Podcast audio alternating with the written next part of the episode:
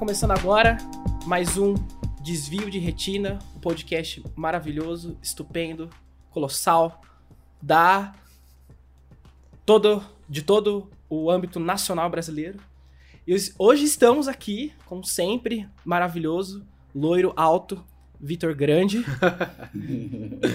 Fala, galera. E hoje, nosso convidado, maravilhoso, diretamente de São Paulo, talvez nem tanto por gosto, mas porque precisa.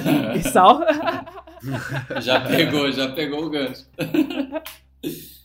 Fala, meus queridos, tudo bom? É, o Isal, nosso um, um, querido aí, o Isal é um ilustrador foda pra caralho, e a gente quis convidar ele a gente para bater um papo. Eu queria que você contasse um pouco aí, Sal, de você, o que que você faz, é, quais são seus seus dotes aí para passar pro pessoal. Eu sei que você tem uma companheira, mas vai aqui, né?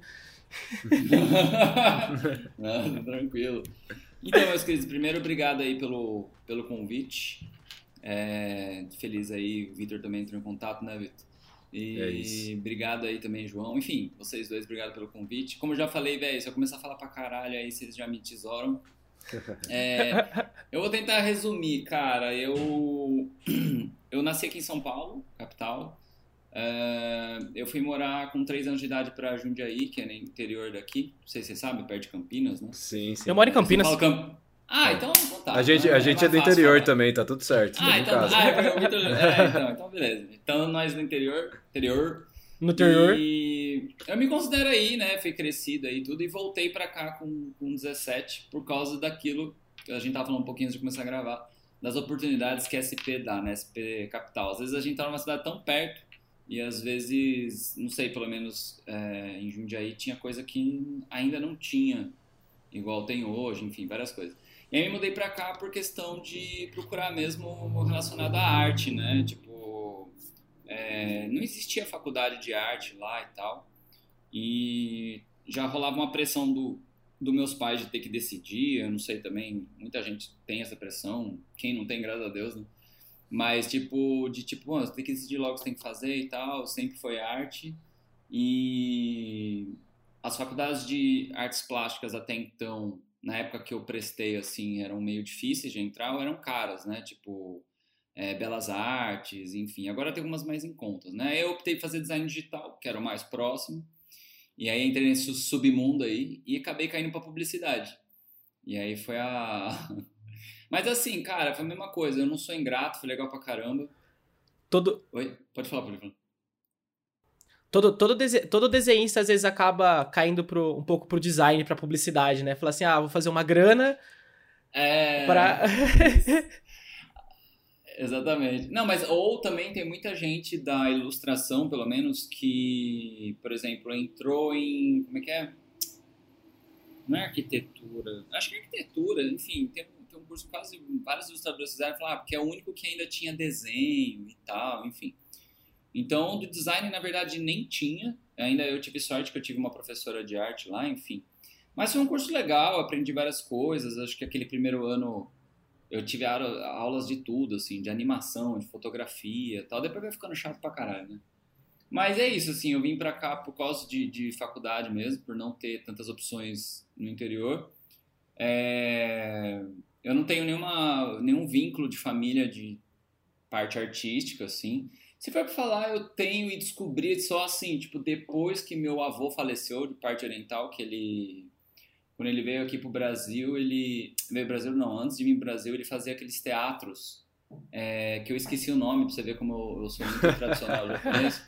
Mas é, que usa aquelas máscaras japonesas, tem toda uma interpretação. Tem alguns filmes aqui que até mostram Sim. isso. Uhum. É, e aí tem um negócio que hoje daria um textão, né? Mas os homens interpretavam Sim. as mulheres. E, mas eles usavam umas máscaras de gueixa e tal, e ele fazia isso. Só que eu só descobri depois que ele faleceu, que a gente foi ver aquelas fotos de memória e uhum. tal. Eu falei, ah, velho, ele era um artista, né? Não, não deixava legal. de ser. Uhum. Né? E... e aí eu falei, porra, ninguém me mostrou essas fotos, ninguém me contou, achei muito foda. E, enfim, mas assim, de resto, é, meu pai é um contador, trabalha até hoje. É, minha mãe é professora de gramática e literatura, então tinha essa pressão né, dos meus pais de ter que me formar, ter que tirar boas notas e vim para cá meio que para isso, assim. E aí, nessa, nessa já no meu segundo ano da facu, eu entrei no mercado de publicidade é, por causa dos desenhos, por incrível que pareça. Tipo assim, eu não tinha portfólio, eu cheguei pros caras e falei, ó, tem uns desenhos, serve? Os caras falaram, é, serve e não serve, né? Porque a gente vai ensinar você a mexer o Photoshop, é, o InDesign, o Illustrator e tal, Flash, nem sei, o Flash existe ainda? Nossa. Olha, boa Hum, pergunta. Acho que mais não, ouvi falar, acho que não cara. se usa mais. Não se usa mais, usa Não os se outros usa mais. programas. É, né? na- época que o, o Flash ele super otimizava, né, as paradas, tipo, somente para animação, né, ele deixava uma coisa muito mais, é, não era nem fluida, deixava mais leve, mesmo na época que a internet era bem ruimzinha Uhum. né? E aí, tipo, cara, ne- quando eu entrei no campo, que eu inseri, fui inserido, fui estagiário, recortava foto pra caramba, ficava no banco de imagem, aquela coisa gostosa. É, cara, aí eu fui vendo que existia ilustração. E aí eu fui vendo que tinha um cara que fazia storyboard, o cara que fazia sketchbook. E eu sempre falava, "Ô, posso fazer isso, posso fazer aquilo, e eles iam me passando, assim. Aí quando eu fui mudando para agências maiores, que isso era engraçado, velho, que eu não tinha noção nenhuma de nome de agência, assim. É, porque tem galera que é meio rato, assim, né, de agência. Tipo, ah, você tá na agência tal, com tal diretor de arte, com tal. Eu falei, mano, foda-se, não sei quem é. E muito caipirão, né? Então, assim, quando eu fui. Eu fui trabalhar na UMAP, é, UMAP BBDO. E na época ela era considerada. sei lá, tava no top 3 aqui do Brasil mesmo. E aí eu falei pro meu pai, falei, pai, ó, eu tô numa agência tal, recebi proposta da UMAP. Eles têm uns clientes grandes aqui, tem Volkswagen, tem Havaianas, tem a PepsiCo, que é o grupo da Pepsi, que envolve a Uma Chips, enfim. Uhum. E ele falou, você vai pra UMAP? Eu falei, é, não sei. Eu falei, me chamaram. Ele falou, não, vai agora. Eu falei, mas por que vou pra UMAP? Ah, essa agência é grande e tal. Eu falei, mas você conhece a UMAP? Meu pai conhecia a UMAP. Caralho. É. Eu falei, Ela é "Caralho, antiga já no é, Brasil." Meu pai é contador, conhecia o MAP. É, então, mas eu nunca tinha ouvido falar, eu não sabia que era, sei lá, tipo, eu trabalhava numa agência de, como que é?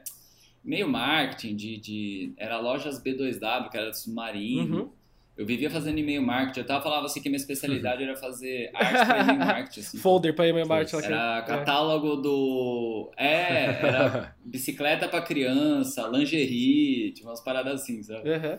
É, e aí, tipo, cara, aí quando eu entrei na UMAP, é, que foi uma grande. Eu ainda tava cursando a facul, tava fazendo TCC. Foi foda porque ali eu fui ver o que, que era o ritmo puxado de agência. Então era entrar às nove e sair às nove. E aí eles metiam aqueles caô, né? De vão pedir pizza, é, enfim, coisas de agência pra te enganar, pra achar que você tá sendo valorizado. E vou pagar teu táxi e tal, né? Quando tinha Uber. E, cara, e aí depois ali tinha uma infraestrutura muito grande. Eles tinham quatro andares, então tinha estúdio de fotografia próprio deles.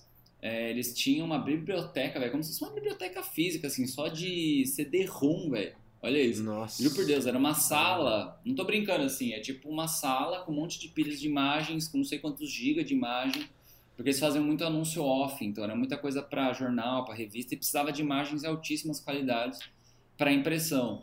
E eles estavam naquela transição ainda, o Twitter tava começando a bombar. É, e tipo, eu mesmo, pra você ter uma noção, né, quando eu fui ouvir falar de social media, eu fiz piada, velho. Porque, tipo assim, eu era do grupo online, mas social media na minha época eu falei, ah, é a galerinha que fica postando tweet. Tinha Instagram, mas Instagram nem tinha esse poder. Então eu era da equipe do online, que eu pensava ainda em site e aplicativos, porque eu lembro que o Facebook colocava uns apps dentro e tal. Mas quando bombou social media na época, até eu, que era do online, falava assim, nossa, trabalhinho pra adolescente, não sei o que. Minha boca. É, cuspiu mas era pra muito cima, né? É, Cuspiu pra É cima, caiu na testa, né? Exatamente. E é muito engraçado ver essa transição, assim. É. E aí tinha os caras dinossaurão lá de agência, os caras. Não fazia, os caras era pior ainda, os caras não faziam ideia do que, que era site, hot site, como integrar tal. Então você falava um negócio, eles achavam genial, que eram umas coisas básicas, e eles aprovavam. Assim como em contrapartida em outras agências que eu trabalhei na DM9 também, que eram os caras mais babaca, sabe? Os caras ficavam assim, ah, mas você fez algum comercial de TV? É. Aí eu, Você já trabalhou com a Globo? velho, já trabalhou com a eu sou Globo? mó iniciante. Eu... É, não, mas aí tinha uns caras assim. Quantos canes você tem? Nossa. Aí eu. Ah, como assim, velho? Canes. É, porque assim, pra publicidade, né? Igual tem pra filme e tal, o Canis é o. Bom, acho que vocês devem saber, Sim, né? o- sim, é o sim. principal. Então os caras, assim, chegavam dando carteirada Então, o famoso hoje mostra o CRM pra galera aí. É. É briga de rico. E eu falava, cara, eu tenho três leões, eu tenho dois leões. Eu falava, mano, foda-se, não é isso que é parâmetro de medir. E aí eu comecei a ficar com preguiça, velho. Tipo, eu falei, caralho, velho, é uma bolha da bolha. E aí os papos, pra mim, né? Tipo assim, uns papos bosta. Aí um queria ser mais hipster que o outro. Eu ficava, ai, mano, caralho. Olha a minha, olha Eu minha barba perfeita. muito Você tá ouvindo Arctic Monkeys? É. Minha barba perfeita com o ingresso do filme iraniano que eu assisti aqui. Nossa. E aí. Não, não, mas assim, velho. Tudo bem você falar assim, porque depois quando eu vi você tá lá, inconscientemente você começa a reproduzir o que os caras estão fazendo. Daqui a pouco tava eu cogitando em ver filme e tal. Eu, eu que nunca tive pretensão de ir pra fora, de tanto que eu ouvia, eu falava, não, eu preciso ir pra fora também, porque, né, sei lá. E, e, precisa- e assim, cara, você entra na parada, porque é todo mundo falando de prêmio todo dia. O parâmetro de que é bom pros caras é prêmio. E aí você fica tipo, cara, eu preciso ganhar um prêmio. Sou um bosta, saca? E você não percebe, velho. É tipo assim, eu sempre dou exemplo. É a mesma coisa começar a morar aqui em São Paulo. São Paulo. Você começa a andar rápido, você começa a ficar ansioso, você não percebe, velho. Você vai entrando no ritmo sem perceber. Aí você percebe quando você vai pra outra cidade, às vezes, né? E os caras falam, velho, por que, que você tá andando tão rápido? Por que, que você tá estressado? Sei lá, tipo, quando eu fui pro Rio, por exemplo, ah, já abriu uma aba aqui. Mas eu lembro que uma vez eu liguei pra, uma, pra um grupo de uma galera de arte que eu tava lá. Falei, galera, eu tô no posto tal, tô aqui em Ipanema, sei lá se era Ipanema, enfim. Ela falou, ah, a gente já te achou. Eu falei, como assim, caralho? Tô, tô aqui, vocês estão aqui do meu lado? Não, a gente tá vendo um cara andando muito rápido. Aí eu falei, tá, mas pode ser várias gente falando, não, Issal, você, você não tá com essa calça tesourando uma galera, eu caralho, e era tipo domingo. Eu frenético, assim, tesourando a galera do Rio, assim, no calçadão, falei, velho, você não percebe, tá ligado? Então, tipo, eu falei, velho, que, que merda, né? Você Tipo, vê, né, gente- como, como o nosso meio influencia a gente, né, cara? Pra E caralho, você tava, você velho, tava assim, numa agência só porque os caras eram fodas e faziam coisas assim pra empresas grandes, você tinha que estar no mesmo ritmo dos caras, e se você não tivesse, você era um bosta. E às vezes o, É. cara, o cara nem te considera um bosta, às vezes você mesmo tá se É. julgando, tá ligado? É Isso que é foda. Exatamente, velho. Exatamente. A gente acaba criando. Eu acho que isso só é um reflexo de coisas até mais inconscientes ainda, assim, na minha. Agora na minha aspira. Que é tipo de valores sociais, sabe? Do que, que é certo, do que, que é errado. é, sabe? Essa coisa de tipo, ah, você tem que ter sucesso aos não sei quantos anos de idade. Isso é só reflexo de, disso que a gente vai. A gente nem percebe, a gente só reproduz, saca? Então, mas assim, cara, de novo, foi legal, foi uma experiência que. Oi, Sal, e dá até pra gente pensar, cara, o que é sucesso, né? Porque pra esses caras, sim. o sucesso são prêmios, o sucesso é você viajar, mas não, o, eu, eu acredito muito nisso, né? O sucesso é um sentimento, não é o tanto de coisas que você consegue acumular ou o tanto de coisas que você é, consegue, tipo assim, estar na mídia, estar no centro das atenções, né? Sucesso é muito, muito mais do que isso. É por isso que até é, eu, eu não gosto muito daquela, daquela frase, ah, é, fulano venceu na vida, fulano não sei o que na vida. Tipo assim, Ah, sim, é muito sim. relativo isso. Porque isso é a sua percepção do que é sucesso, é a sua percepção do que é estar, é, vencer na vida. Pra às vezes pro cara, é que nem a gente tava até conversando um pouco antes de começar, às vezes pro cara o, o vencer na vida é ter uma casa na praia, tipo assim, no meio do nada. Ou é ter uma casa no Exatamente, meio da exatamente. chapada de veadeiros, entendeu? Sim, sim. É, cara, então. Então, é isso que eu falei, assim, vai muito de questões culturais, acho que de onde você nasceu, é, porra, o que, que você tem como parâmetro de referência, o que é sucesso, é, o que você tem de desejo, objetivo, é, as suas oportunidades também, né? Porque por mais que a gente fala, é luta, faz isso, não é tão simples assim, né? Então, Uhum. velho, tipo, o parâmetro pros caras lá, é, assim, tá, óbvio, eu tô falando de coisas de 2009, 2008. Eu não sei se isso mudou, mudou muito ou mudou pouco, mas naquela época, né, já tem aí seus 11 anos, é, o parâmetro dos caras, e não era assim, velho, eu não parava mais de um ano e meio em cada agência, né? Então era sempre assim, prêmio, independente se era Cannes ou não, é ter o nome na ficha, é, você saía, você, eu acho que assim, pra mim era, se o job saiu na rua, foi veiculado, tá na internet, é vídeo, é foto, é imagem, é layout, sei lá, eu acho que tá ótimo. Saiu pra rua, tá ótimo, né? E eu via também Sim. muita gente que, tipo, velho, não fazia nada, queria estar na lista, no nome, porque toda peça que você faz, né, tem que inscrever, todas essas coisas. Tipo, ah, quem foi o diretor de arte, quem foi o diretor criativo, quem foi a diretora X, enfim. E tinha cara que só abria o arquivo e falava, ah, coloca meu nome aí. Eu falava, velho, era um desespero, assim, que o cara só queria abrir o arquivo do PSD, pronto, abriu o arquivo, arrastei o texto dois pixels pro lado, põe meu nome na ficha, sabe? Então tinha muita Uhum. gente oportunista, mas eu acho que isso, velho, não é só única, exclusivamente da publicidade, sabe? Eu acho que, de novo, Não. é, é um reflexo da sociedade como um todo, sabe? Assim, é igual quando a gente fala assim na, na escola, sempre vai ter aquela turma do fundão, vai ter os nerds, vai ter as... É igual, velho, vai ter o oportunista. Eu acho que é só uma reprodução dentro de outra área, assim. Aqui, de novo, né, publicidade ganha-se bem, é, assim, eu digo a médio, curto prazo, né? Você tá numa agência, daqui a pouco se alguém vê teu portfólio alguma coisa, você vai para outra, meio que você já dobra teu salário. É, mas trabalha-se muito. Então você acaba É, pagando Eu acho que tem a mesma vida, cultura né? organizacional, Sal, Uhum. do mercado financeiro. Eu acho que tem a mesma cultura Nesse- organizacional no mercado financeiro, que é uma Hum. construção que já vem há muitos e muitos anos, né, que vem desenvol- O que que acontece? É, eu, eu também já trabalhei em agência de publicidade, eu sei como que é a dinâmica, Aham. né? É, Só em então. algumas que são, tipo, muito diferentes e geralmente as novas. As que são muito antigas, o chefe do cara que tá lá, que é o seu gerente hoje, o seu diretor hoje, ele já foi estagiário, já também sofreu com algumas coisas relacionadas. É que nem o. É que negócio do.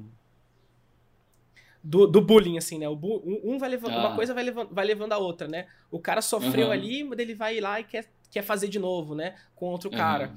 Então, isso é muito uma construção que eu vejo da- dessa própria dessa própria área, que seja muito parecido com o mercado financeiro. Porque existe realmente essa competição. E a gente, e a gente foi é, construído, que nem você tá falando, como sociedade, pra gente competir. Né? A todo momento a gente tá competindo com o outro, a todo momento a gente tá querendo demonstrar Sim. ser melhor que o outro. Né? Então, Sim. isso ainda aflora mais quando a gente tá falando de um, de um ambiente de criativo e de um ambiente de pessoas que querem aparecer, né? Que querem ser Sim. vistas, né? É, e, e, tipo, velho, é, eu acho que também com esse lance de. Eu não sei todas as áreas, né? Isso eu não posso falar por todas, mas até por essa crescente exponencial aí de, de Instagram e tal, e bababá, é meio que um, uma marca disputando atenção com a outra com você. Então, é, ela já tá querendo integrar na tua vida, sabe? É Ela mexendo nos algoritmos, ela vendo o que, que você interage e não interage. Ela, tipo, realmente assim é, escutando o que a gente está falando aqui. Então, velho, é o tempo todo uma disputa. As marcas estão disputando com você, a gente tem que se disputar entre si, porque é meio que para sobreviver, né? Então, tipo, Uhum. velho, assim, é, é, na publicidade eu via muito isso, tinha essa coisa do, do, do prêmio. Isso era uma das coisas que mais me. me...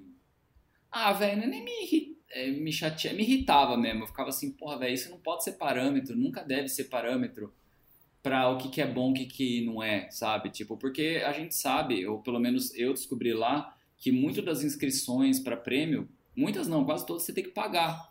Então aí já começa Exatamente, que já é, já é comprado, né? Então, tipo assim, pô, se tem uma agência, de repente, que é pequena, fez um trampo tão bom quanto, mas não tem uma grana para se inscrever, ela já tá fora. Então não tem como falar que, ah, é justo e bababá. Então, assim, e aí tinha o júri, o júri já, tipo, ah, é amigo de não sei o que. Aí você vai descobrindo essas merdas, isso porque eu nem cheguei lá no topo, eu já sabia. Eu falava, velho, não é o mundo que eu quero compartilhar, mas isso foi uma escolha minha, né? Então, Oi, Sal, e teve. e já puxando, voltando no assunto do que você faz hoje em dia, teve algum Sim. ponto final, assim, que você falou, pô, isso aí realmente não é pra mim mesmo, eu vou trabalhar por conta e. Cara, assim, teve que foi quando eu tava na DM9, aí eu já, na verdade, eu já tava me arrastando, eu fiquei seis anos e meio trabalhando é, em agência de publicidade. Eu passei por umas 5, 6, a UMAP, a Sapien Nitro, a DM9, teve a Urbana, que foi a primeira, que foi estagiário, enfim. E aí, quando eu já tava meio de saco cheio, eu tava fazendo a transição, é, eu não lembro de que agência para DM9, enfim, acho que era da Gringo para DM9, a agência se chamava Gringo, ela tinha estourado na época lá. E, cara, eu tava montando portfólio, nunca tive portfólio, tava pagando um programador na época, ainda não tinha essas coisas de Wix e tal, de montar as coisas. Wix tô dando um exemplo, né? Essas plataformas de você montar rápido a sua página. E. E aí, assim, eu vou contar porque foi engraçado. Porque na semana que eu tava separando meus arquivos, assim, pro programador, eu tinha um HD externo, meu HD externo quebrou. E aí, beleza, Nossa. né? Falei, caralho, velho, tem todos os arquivos da minha vida nesse HD externo, todos os meus trabalhos, tal, não posso perder, Nossa. backup. Aí levei naquelas porra de hospital do HD, paguei uns 600 pau. E foi, que na época 600 pau devia ser equivalente a 2 mil hoje, né? E aí, É, velho, exatamente. Com hoje certeza. 600 pau você gasta em um mês fazendo compra no mercado. E aí, Nossa, tipo, velho, Tranquilo ainda. Pois é, tranquilo. E aí, tipo, velho, eu recuperei. Recuperei o HD, cheguei em casa, eu juro pra vocês, velho, a hora que eu cheguei com o HD, pluguei no meu computador, meu computador não ligava. Eu falei, ah, velho, não, Não. não pode ser, velho, não pode ser, o que que tá acontecendo? Beleza. Aí fui ver, nada, mandei pra consertar. E aí, o que acontece? No computador, eu tinha todos os meus arquivos pessoais, né? Tipo, tinha minhas fotos pessoais, aquela coisa que a gente tem um apego, né? Falei, não, mano, eu vou pagar, Uhum. vocês vão recuperar isso aí e tal. Mais 600 reais. Falei, caralho, velho. Foi tipo assim, duas semanas isso. Falei, tá bom, vamos lá, Caralho. respira. Aí, meu, chegou, fiz backup. Falei, eu vou deixar tudo igual, né? Os arquivos do, do trabalho no computador e os arquivos pessoais no HD fica uma cópia bruta. E se eu não me engano, naquela época, acho que tava começando a surgir Dropbox, essas paradas, sabe? E era muito caro pra pagar, assim. E eu não tinha ainda grana pra poder pagar essas paradas de deixar na nuvem. Acho que até hoje é meio caro ainda, né? Não sei. E. Cara, aí. Beleza. Aí deu mais uma semana. É, teve um dia que eu tava comemorando minha ida pra DM9. Aí sextou, né? Fui pro bar tal, bebi. Tava com a minha ex-namorada, uns amigos. E eu fiquei muito louco. Os caras falaram, mano, vamos dormir na casa de Fulano, porque você não tá em condições de voltar. Eu falei, ah, mas eu peço um táxi, tá tudo bem. Os caras falaram, não, mas tá aqui perto, melhor, tá todo mundo muito louco, vamos dormir aqui. Eu falei, tá bom, vamos ser responsável. No que eu voltei no dia seguinte, eu abri a porta da casa, cadê minha TV? Aí Nossa. eu, eu olhei e falei, meu Deus, né? Aí eu olhei, cadê meu computador? Aí me veio uma sensação, velho, de. Eu não sei explicar até hoje pra vocês, cara, de queimação, de. Mano, uma azia, eu não sei, velho, o que, que era, assim, Nossa, de mal-estar. Daquele vazio, né? Nossa, é horrível, velho. É uma sensação horrível. E eu falei, cara, Uma impotência, né? Meu pai. É, total. E aí, quando eu vi umas coisas reviradas, falei, velho, entraram aqui. Aí minha ex já começou a chorar Nossa. e não sei o quê. E assim, em resumo, levaram o que tinha de valor. É, foi uma pessoa que teve acesso à chave. É, levou o computador dela, meu computador, levou meu, meu tablet. Na, época- na época que tablet ainda não existia, que era tablet para desenhar, né? Da Wacom e tal. E engraçado que eles. Como é de- você, você, você falou o computador dela? A pessoa tinha acesso à sua casa, assim? Sim, ela. Ah, velho, é que assim, eu descobri depois. Era uma Uhum. pessoa que ia limpar a minha casa. E ela tinha um Eita. histórico que o namorado é, tipo, tava na prisão, precisava de grana. E ela teve a oportunidade de fazer a cópia da minha chave. O chaveiro confirmou. Só que ela inventou uma puta história. Aí eu fui procurar ela, ela sumiu. Então, Nossa. enfim. eu- e aí, cara, eu vou ainda chegar nesse ponto. E aí foi engraçado que eu ia falar da tablet, porque a tablet tem a caneta pra gente desenhar, né?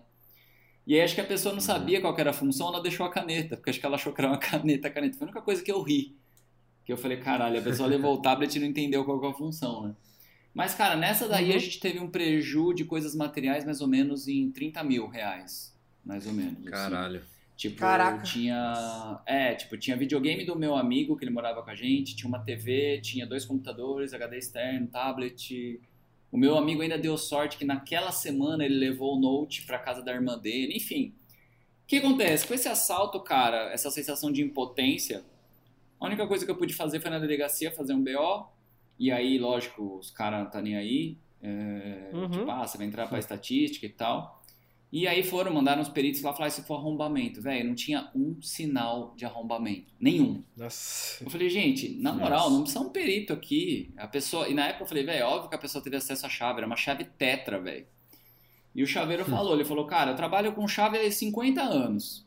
Ele falou, nem eu que sou eu que sou chaveiro, eu admito que é tão fácil você abrir Abrir igual uma tetra, MacGyver, né? Abrir, né? É, tipo, a tetra é difícil, velho. Você tem que ter a tetra pra abrir, tá ligado? Sim. Não é igual uma chavinha. tem jeito. Você ainda joga um, né, dá um joguinho, enfim. E aí minha ex não conseguia voltar pra casa, porque ela achava que a casa todo dia ia entrar alguém, então... E aí eu tava ainda trabalhando em agência, então ela me esperava até 9 horas da noite pra voltar Caralho. e tal. Ela, e aí eu tinha... E era muito louco, velho. Eu tinha que abrir a porta, eu tinha que ver todos os cômodos falava assim, entra. Aí ela entrava. Era- mano, a gente ficou nesse ritmo Nossa, ficou traumatizada.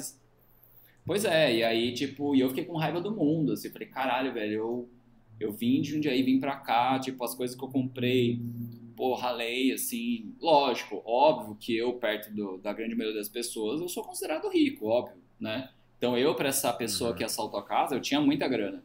Só que a questão era, eu falei, porra, velho, eu ralei pra caralho pra poder comprar, eu tava morando em São Paulo já tinha uns quatro anos, e dá uma raiva, Uhum. que eu falei, pô, alguém aqui do nada vem e tira suas coisas, tá ligado?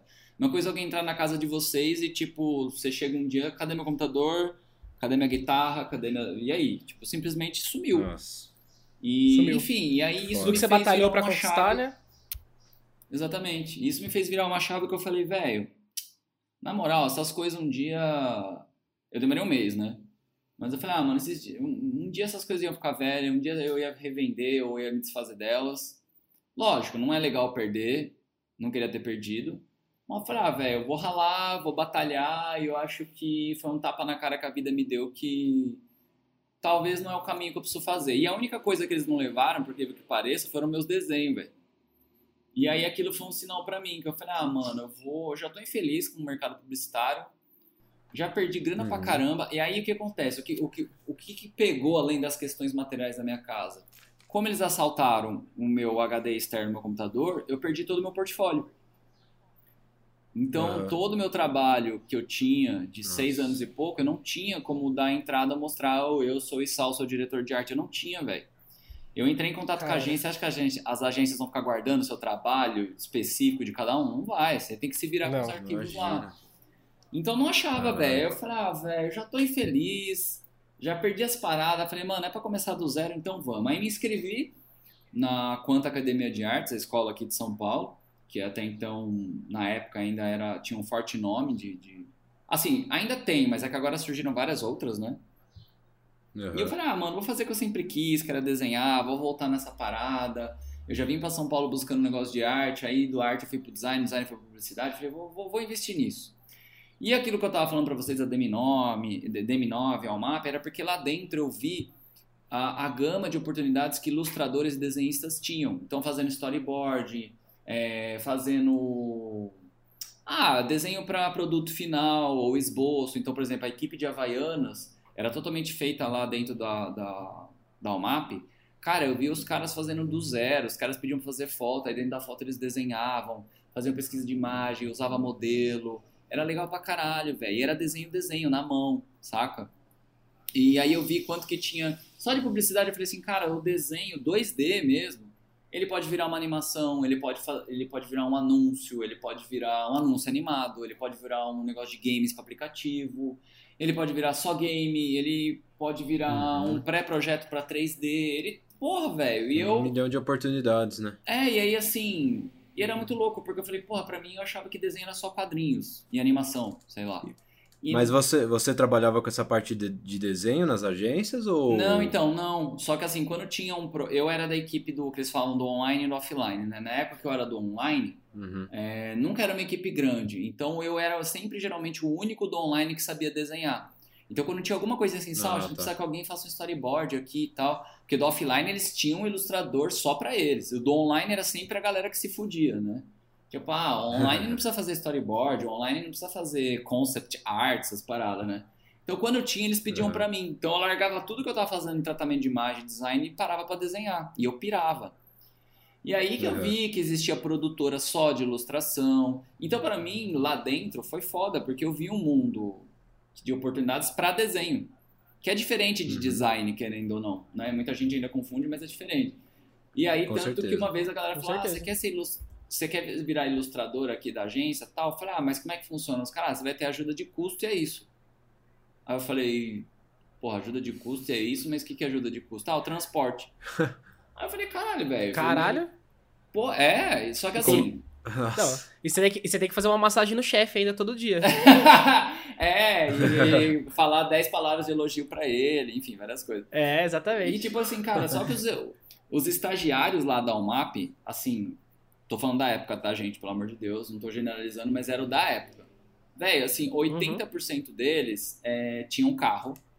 E pra minha realidade, é, isso é muito longe, porque assim, até hoje eu não tenho. Você fala, ah, Sal, mas hoje em dia qualquer um tem um carro. Eu falei, eu sei, mas ter um carro próprio, pra mim, era muito. Só que os caras, assim, era tudo cara que teve a oportunidade de estudar nas faculdades mais caras de São Paulo. Então não tinha esse lance de dar oportunidade ou dar bolsa para alguém, enfim. E aí eu via que, assim, porra, lógico que os estagiários daqui conseguem ser estagiários porque os caras têm como se manter. E eu não tinha. Falei, velho, se eu tiver pelo menos um salário mínimo, já me ajuda, né? Mas aí, enfim, aí eu abri mão disso, não dava, eu segui como assistente de arte, que eu jogava bem mal lá. Mas também valeu o aprendizado. E todo esse lance, né, de ver como funcionava desenho dentro, dentro das agências de publicidade, somando com assalto, e eu entrando na Quanta, aí me deu gás para eu querer ser um ilustrador autônomo. E aí na Quanta Sim. eu decidi estudar do zero, que até pulei uma puta etapa, né? Que eu, eu cheguei a fazer curso de desenho quando eu tinha 12 anos e que meus pais até me, me incentivaram na época para fazer. E retomei os estudos com 23, por aí, 23 anos. E aí eu comecei do zero, fiz o curso básico, eu fiz o de ilustração, fiquei enchendo o saco da galera de lá, ficava em cima deles e tal, de duas, duas pessoas específicas, né? E um deles, que era meu professor, começou a acompanhar meu trabalho. Assim, de rede social mesmo, né? Facebook, na época que era muito mais forte que o Instagram. É... Uhum. E aí foi, a gente trocava figurinha. E nesse meio tempo, eu já tava de saco cheio, tive a casa assaltada, perdi o portfólio. Eu cheguei para um conhecido meu falei, velho, vamos fazer um coletivo de arte? Ele, ah, bora, vamos fazer. Como é que, que é a ideia? Eu falei, ah, vamos juntar uns caras de arte e a gente se vende como autônomo, sei lá. E na época ele era um ótimo designer de aplicativos, né? Quando o aplicativo ainda estava começando a bombar. E ele fazia grafite. Uhum. Ele era grafiteiro. Eu falei, ah, vamos fazer um coletivo, a gente tem um grafiteiro, eu quero ser ilustrador, vou começar a postar umas ilustras lá. Vamos chamar um outro amigo nosso que ele trabalha com Lambi Lambi, um outro e sticker, né? Vamos trabalhar, vamos juntar um outro que faz com motion graphics. Aí a gente juntou, eram uns cinco caras assim, e uma mina, se não me engano. E no fim todo mundo meio, ah, não vai dar, ah, eu acho meio nada a ver. O outro falou, ah, eu tô fazendo TCC e tal. E aí no fim só eu e ele mesmo ficamos. E ele falou, velho, a gente vai fazer rolar isso aí? Eu não vai. Eu falei, ah, mano, eu tô meio desacreditado, né? Porque a gente pensou que essa ideia é do coletivo, mas sobrou só nós dois. Ele, ah, velho, foda-se, vamos fazer. E aí ele colou na minha casa sem me avisar. E eu, eu odeio essas paradas, velho. Eu sou meio. Eu gosto de combinar as paradas, sabe? Eu sou meio chato com essas eu paradas. Gosto. Gosto do meu espaço. É, ele colou assim, só que não deu nem tempo de ficar chateado, velho. Ele tava com um notezinho debaixo do braço, assim. E aí, Sal, mó felizão. Falei, mano, o que, que você tá fazendo aqui, cara? Você nem me ligou. Ele, não, vamos fazer o bagulho, fazer agora. Falei, como agora, velho? Você é louco? Não, vamos abrir a parte e fazer agora, velho. Em quatro horas a gente montou o layout. A gente não tinha o nome ainda do estúdio. E aí a gente falou, ah, vamos pensar num bagulho engraçado, né? E a gente pensou em se posicionar como um estúdio de ilustração, mesmo os dois sem saber desenhar direito, né? E aí a gente Caralho. pegou e começou a desenhar por conta, né? Tipo, ah, isso aqui é a proposta de desenho pra Coca, porque enquanto você não tem portfólio é proposta, né? E aí a gente uhum. falou, mano, vamos pensar no nome. Aí a gente começou, ah, tem o estúdio 6B, tem o estúdio Caramela, tem o estúdio, é, sei lá, tem... aí já tinha a Vetor Zero, né, que é muito foda. E falou, mano, vamos pegar um bagulho que é meio zoeirão, assim e tal. E a gente começou a pensar vários nomes nada a ver. Tipo, ah, vamos pensar em, sei lá, catéter, estúdio catéter, ah, freio de mão erguido, sei lá, é, groselha 12 anos, estúdio pomba Kombi de mão erguida. É, velho. Freio de mão erguida ia fazer sucesso, velho, certeza. É, então, é tipo assim, porque a gente tinha bicicleta sem freio, né, que acho que era um coletivo de uns caras de Brasília, que agora eles viraram uns grafiteiros foda, a gente falou, ah, vamos fazer o, o o cueca freada, era umas coisas meio assim, né? Vamos não sei o quê. Aí a gente falou, ah, velho, vamos pensar num bagulho mais, menos zoeira, né? Que a gente falou, pô, quem que vai contratar o estúdio Pombo Adorê, né? Tipo, mano, nada a ver. Aí a gente falou, ah, vamos pensar num, num bagulho. Aí ele falou, ah, e se a gente fosse um Opala Rosa? Eu falei, Opala Rosa? Ele falou, é, porque o Opalão é carro de bandido, né? Eu falei, é, pode crer. Eu falei, é, e rosa daquela quebrada? Eu falei, é, podia ser rosa choque. Aí eu falei, ah, fechou, vai ser estúdio Opala Rosa Choque. Eu falei, ah, demorou. Aí o logo era um Opalinha, uma rosa e um choquinho, né? E eram três ícones. e eu falei, ah, mano, foda-se. E a gente começou a divulgar no, no Facebook. Oi, a gente começou com um coletivo e tal. E nessa época, eu e ele, a gente tava na DM9. E aí os caras começaram assim, é, que é esse negócio aí do, do cor-de-rosa? Que porra é essa aí que vocês estão divulgando? Então, aí uma galera começou a encher o nosso saco, assim, meio encher o saco mesmo, assim. Falei, ah, velho, a gente oh. quer fazer um bagulho paralelo, tá ligado? A gente, tipo, quer trabalhar com ilustra e tal. E, velho, tá ligado assim, os caras zoando mesmo, assim, não é, não é brincadeira, assim, os caras, tipo, aloprando, né? Esse negócio cor-de-rosa e tal. E aí o meu amigo, oh, que é o Bruno, é o Bruno Petito, né? Meu ex-sócio, velho, ele ficava puto, uhum. velho, ficava puto. Eu falei, mano, sabe qual é a melhor resposta? É a gente ficar quieto e responder com trampo. Eu falei, não adianta a gente ficar Sim. putinho. Eu falei, a gente é uns cabaços mesmo agora. Eu falei, vamos, deixa os caras falar, tá ligado? E eu não sei porquê, velho. Não sei explicar para vocês dois porque eu tinha tanta certeza que ia dar certo, velho. Não sei explicar. Não é, tipo, metido. Eu não sei, velho. Porque falei, não, vou fazer essa porra rolar. E aí a gente foi pedir demissão junto, eu e ele. E lá na DM9 tinha Caralho. um lance de aquário, assim, que era todas as salas eram vidros, né? Então parecia um aquarião. Hum. E aí os caras tirou foto, uhum. ah, olha o casal lá pedindo demissão juntinhos e não sei o quê. E meu amigo ficando Nossa, puto, que né? coisa de babaca, puto. né, velho? É, aí. tipo assim, coisa bem, ai meu Deus, né? Tipo, muito quinta B mesmo. Quinta série B. Eu, quinta eu, série é, B, né? eu, eu acho que foi isso aí que te motivou mais ainda, né, é. cara? Às vezes não é nem você saber, nem você saber que aquilo lá ia dar certo, porque a gente não tem como saber, né, se algum projeto que a gente tá fazendo vai dar certo, mas eu acho que aquilo motiv te motivou de tal forma ali a, a querer fazer dar certo só porque os caras estavam te zoando. Sim. Que como fluiu melhor. Uhum. É, não, exatamente. Acho que foi tipo isso. E aí, assim, aí a gente pediu as contas, tudo, e aí, cara, deu, sei lá, acho que, eu lembro até hoje, foi muito rápido, deu um mês, uma conhecida minha que tinha trabalhado comigo, outra gente, falou, mano, que porra é essa aí que você tá postando no Insta? Ah, eu quero pegar uns trampos de ilustra e tal. Falou, ó, tem uns íconezinhos ilustrados aqui pra Coca. falei, pra Coca? Ela falou, é, só que é um negócio interno deles, vocês querem fazer? falei, porra, manda aí. E aí ela fechou, Com assim. certeza, né? A gente Imagina fez. que não. Eu lembro até hoje, a gente ganhou 400 reais. E. Ó, e já aí, quase deu pra pagar o PC, conserto é, do PC. Pois é, deu. Hoje em dia dava pra comprar umas 3 coca. é, hoje é 3 coca. 3 coca de, de 600ml. E aí, tipo, velho. a gente conseguiu, olhei pra ele e falei, velho, essa porra vai acontecer. Aí deu mais um mês, velho. Procuraram a gente fazer uns outros projetos. Nesse meio tempo, eu fui convidado para ir para uma outra agência para trabalhar como ilustrador e eu nem tinha portfólio. Só que os caras falaram: ah, a gente tá ligado que você tá começando um coletivo e a galera fala mal bem de você. Então eu falei: ah, fala, não sei. Os caras falaram: não, fala, cola aí. Aí você, mano, a gente tá te dando uma oportunidade como se você já fosse um ilustrador. E aí foi legal, porque essa agência me deu know-how de ver como é que é um ilustrador dentro de uma agência menor, né? E o meu ex-sócio, ele uhum. foi para aquela Cubo, que eu não sei se ainda existe hoje, que virou flag, virou várias coisas depois. E ele foi trabalhar lá como ilustrador barra diretor de arte. E, em paralelo, a gente continuou com o nosso estúdio. Só que o nosso estúdio, velho, começou a dar muito certo. Não tinha um mês que a gente não tinha um trampo. Aí a gente teve que meter o caô. Eu fui o mais retardado, porque a gente fechou um projeto com uma produtora, que era a Colmeia na época, era uma das maiores produtoras que tinha que eles queriam fazer sete vídeos pro Itaú. Tô dando nomes aqui, mas enfim. É... Ah, fica tranquilo. Se assim, você não tiver problema, não, se não. você não tiver problema com isso, não, eu não tenho, eu não tenho.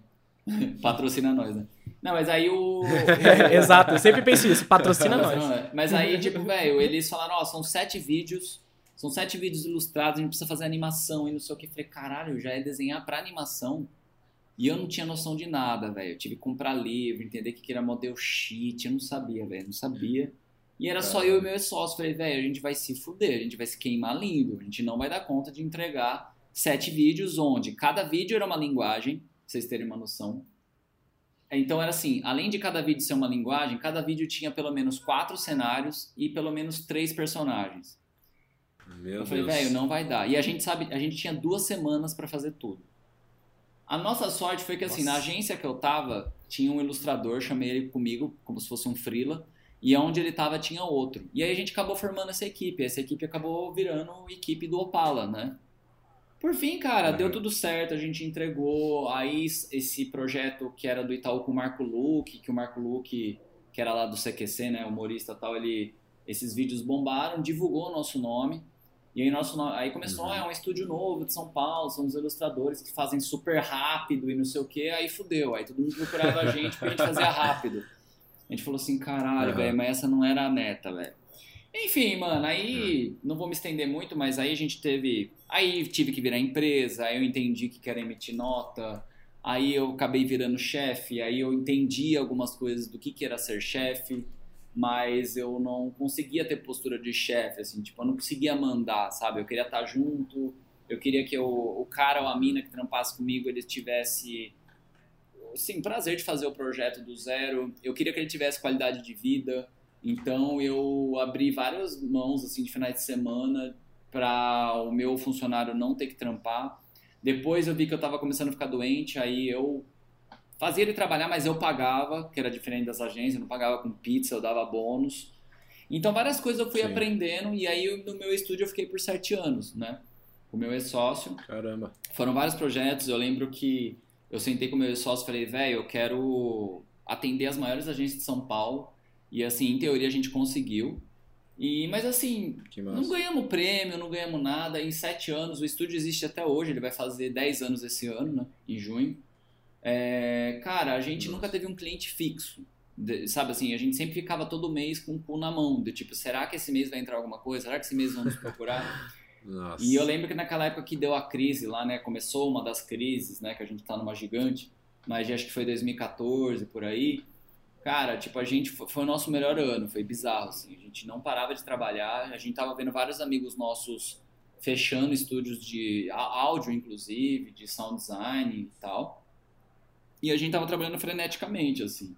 Só que eu comecei a ver que o lance de ser autônomo, lógico, me deu várias experiências de ter funcionário, de ter empresa, de ter que separar uma grana, né, de, de lidar com menos dinheiro, porque a publicidade me pagava bem. Mas eu tive uma coisa que eu não troco por nada hoje, que é qualidade de vida. Então eu consegui organizar meus horários, eu comecei a fazer atividade física, é, mas porque eu gosto, né? Não que todo mundo tenha que fazer.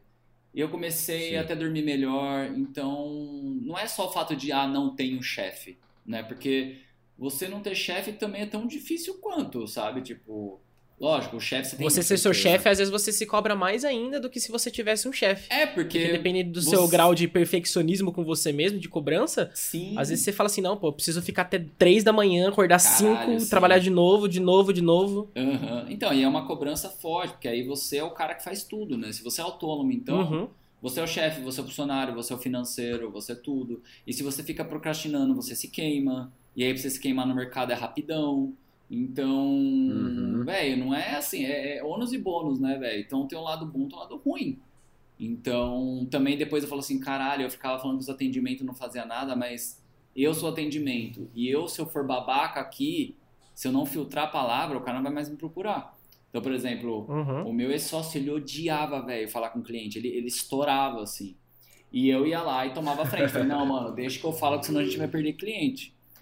E, então, tipo assim, aí eu falava, cara, agora entenda a função do cliente e tal. Só que, enfim, na minha visão, era a dinâmica da, da- da- das agências era uma grande bagunça, por falta de organização. Então, eu fazia de tudo pra fazer assim, chegou o projeto, vamos fazer logo, vamos entregar, não vamos deixar acumular, vamos tentar não trabalhar no feriado final de semana, vamos tentar... Então, assim, nesses sete anos que eu fiquei lá, eu trabalhava, de verdade, assim, eu começava meio-dia e parava às sete horas da noite. Ah, mas às vezes você voltava? Ah, às vezes eu tinha que virar à noite, às vezes perdia o final de semana, mas eu fazia render o que eu, eu entregava, eu nunca trazia uma entrega, saca? Tinha hora que não dava pra ficar incrível, não tem como, velho, desenho você precisa de uma calma e tal. Então a gente entregava o que dava, me fez desconstruir muito ego, assim, de tipo, ter apego pelo desenho, porque às vezes você, sei lá, velho, às vezes o cliente, ele quer aquele negócio feio mesmo. O que eu posso fazer? Exatamente. Então ele, ele gosta daquilo, ou aquilo tem a ver com a marca dele. E não adianta, velho. Você fica. Eu sei que é legal a gente dar um toque pra ele e tal. Mas não dá, velho. Ele não quer, não quer, entrega. Qualquer coisa é só não publicar no portfólio. A gente fazia isso, ah, vou publicar o que saiu na rua e vou publicar o que eu entreguei pra ele que eu acreditava que era bom. Ponto. Né? Sim. É, tem hora que não dá também pra você ficar ficar tentando ensinar o cliente e tudo Sim. mais. É complicado. Mas às vezes a gente, a gente se cobra bastante também. Eu já, eu já trabalhei nesse meio artístico aí, de certa forma, né? Aham. Eu fazia. Eu trampava com joia, né? Eu fazia Ah, joias à mão e tudo É. mais. E, e a gente se cobra bastante nessa parte do perfeccionismo, né? Eu acho que, tipo, nossa, tá faltando um detalhe aqui, aí você nunca, você, você não acaba nunca o trampo, né? Sim. Porque você, você fica pensando assim, você fala, não, faltou uma coisa aqui, não, mas se eu fizer assim, não, mas se eu mudar esse detalhe, aí você vai longe, Ah, vai Vitor, embora. Vitor, mas só essa curvinha aqui. Não, mas só mais um pouquinho, Vitor. Só mais um... É, exato. Não, mas só esse detalhezinho, só mais essa, esse É, risquinho. o- é o famoso flanelinha, né? O flanelinha de layout ali. eu, eu, eu creio que no desenho deve ser, deva ser assim também, né, cara? Você Não, tem que é- deixar bastante essa coisa de lado, senão. Tinha, tinha. E, e, além disso, tinha uma época que eu ficava muito puto com briefing, assim. Na verdade, conforme os anos foram passando, só foi piorando. Real, real, assim. Real.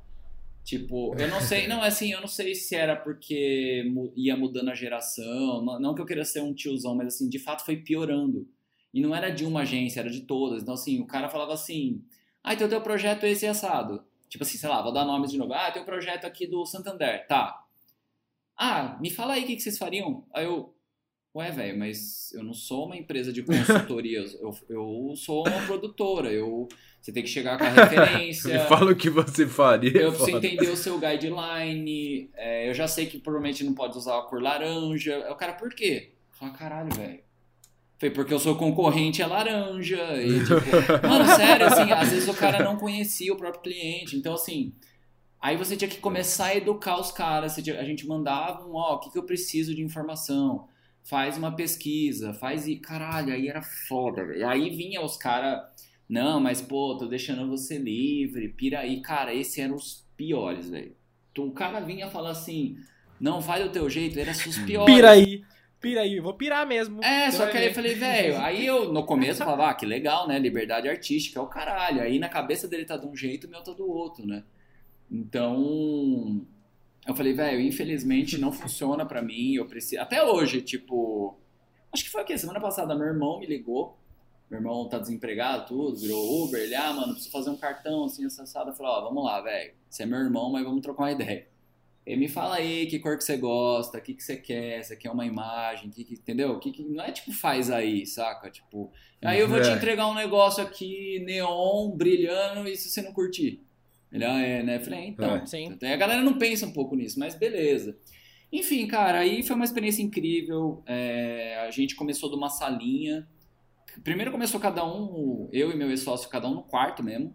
Depois a gente Uhum. pegou minha própria sala. Depois, quando a gente viu que tava dando graninha, a- eu fui morar pra uma casa. Falei, ó, eu vou morar com a minha ex e a gente pode pegar a sala de baixo, aí vira a sala do estúdio.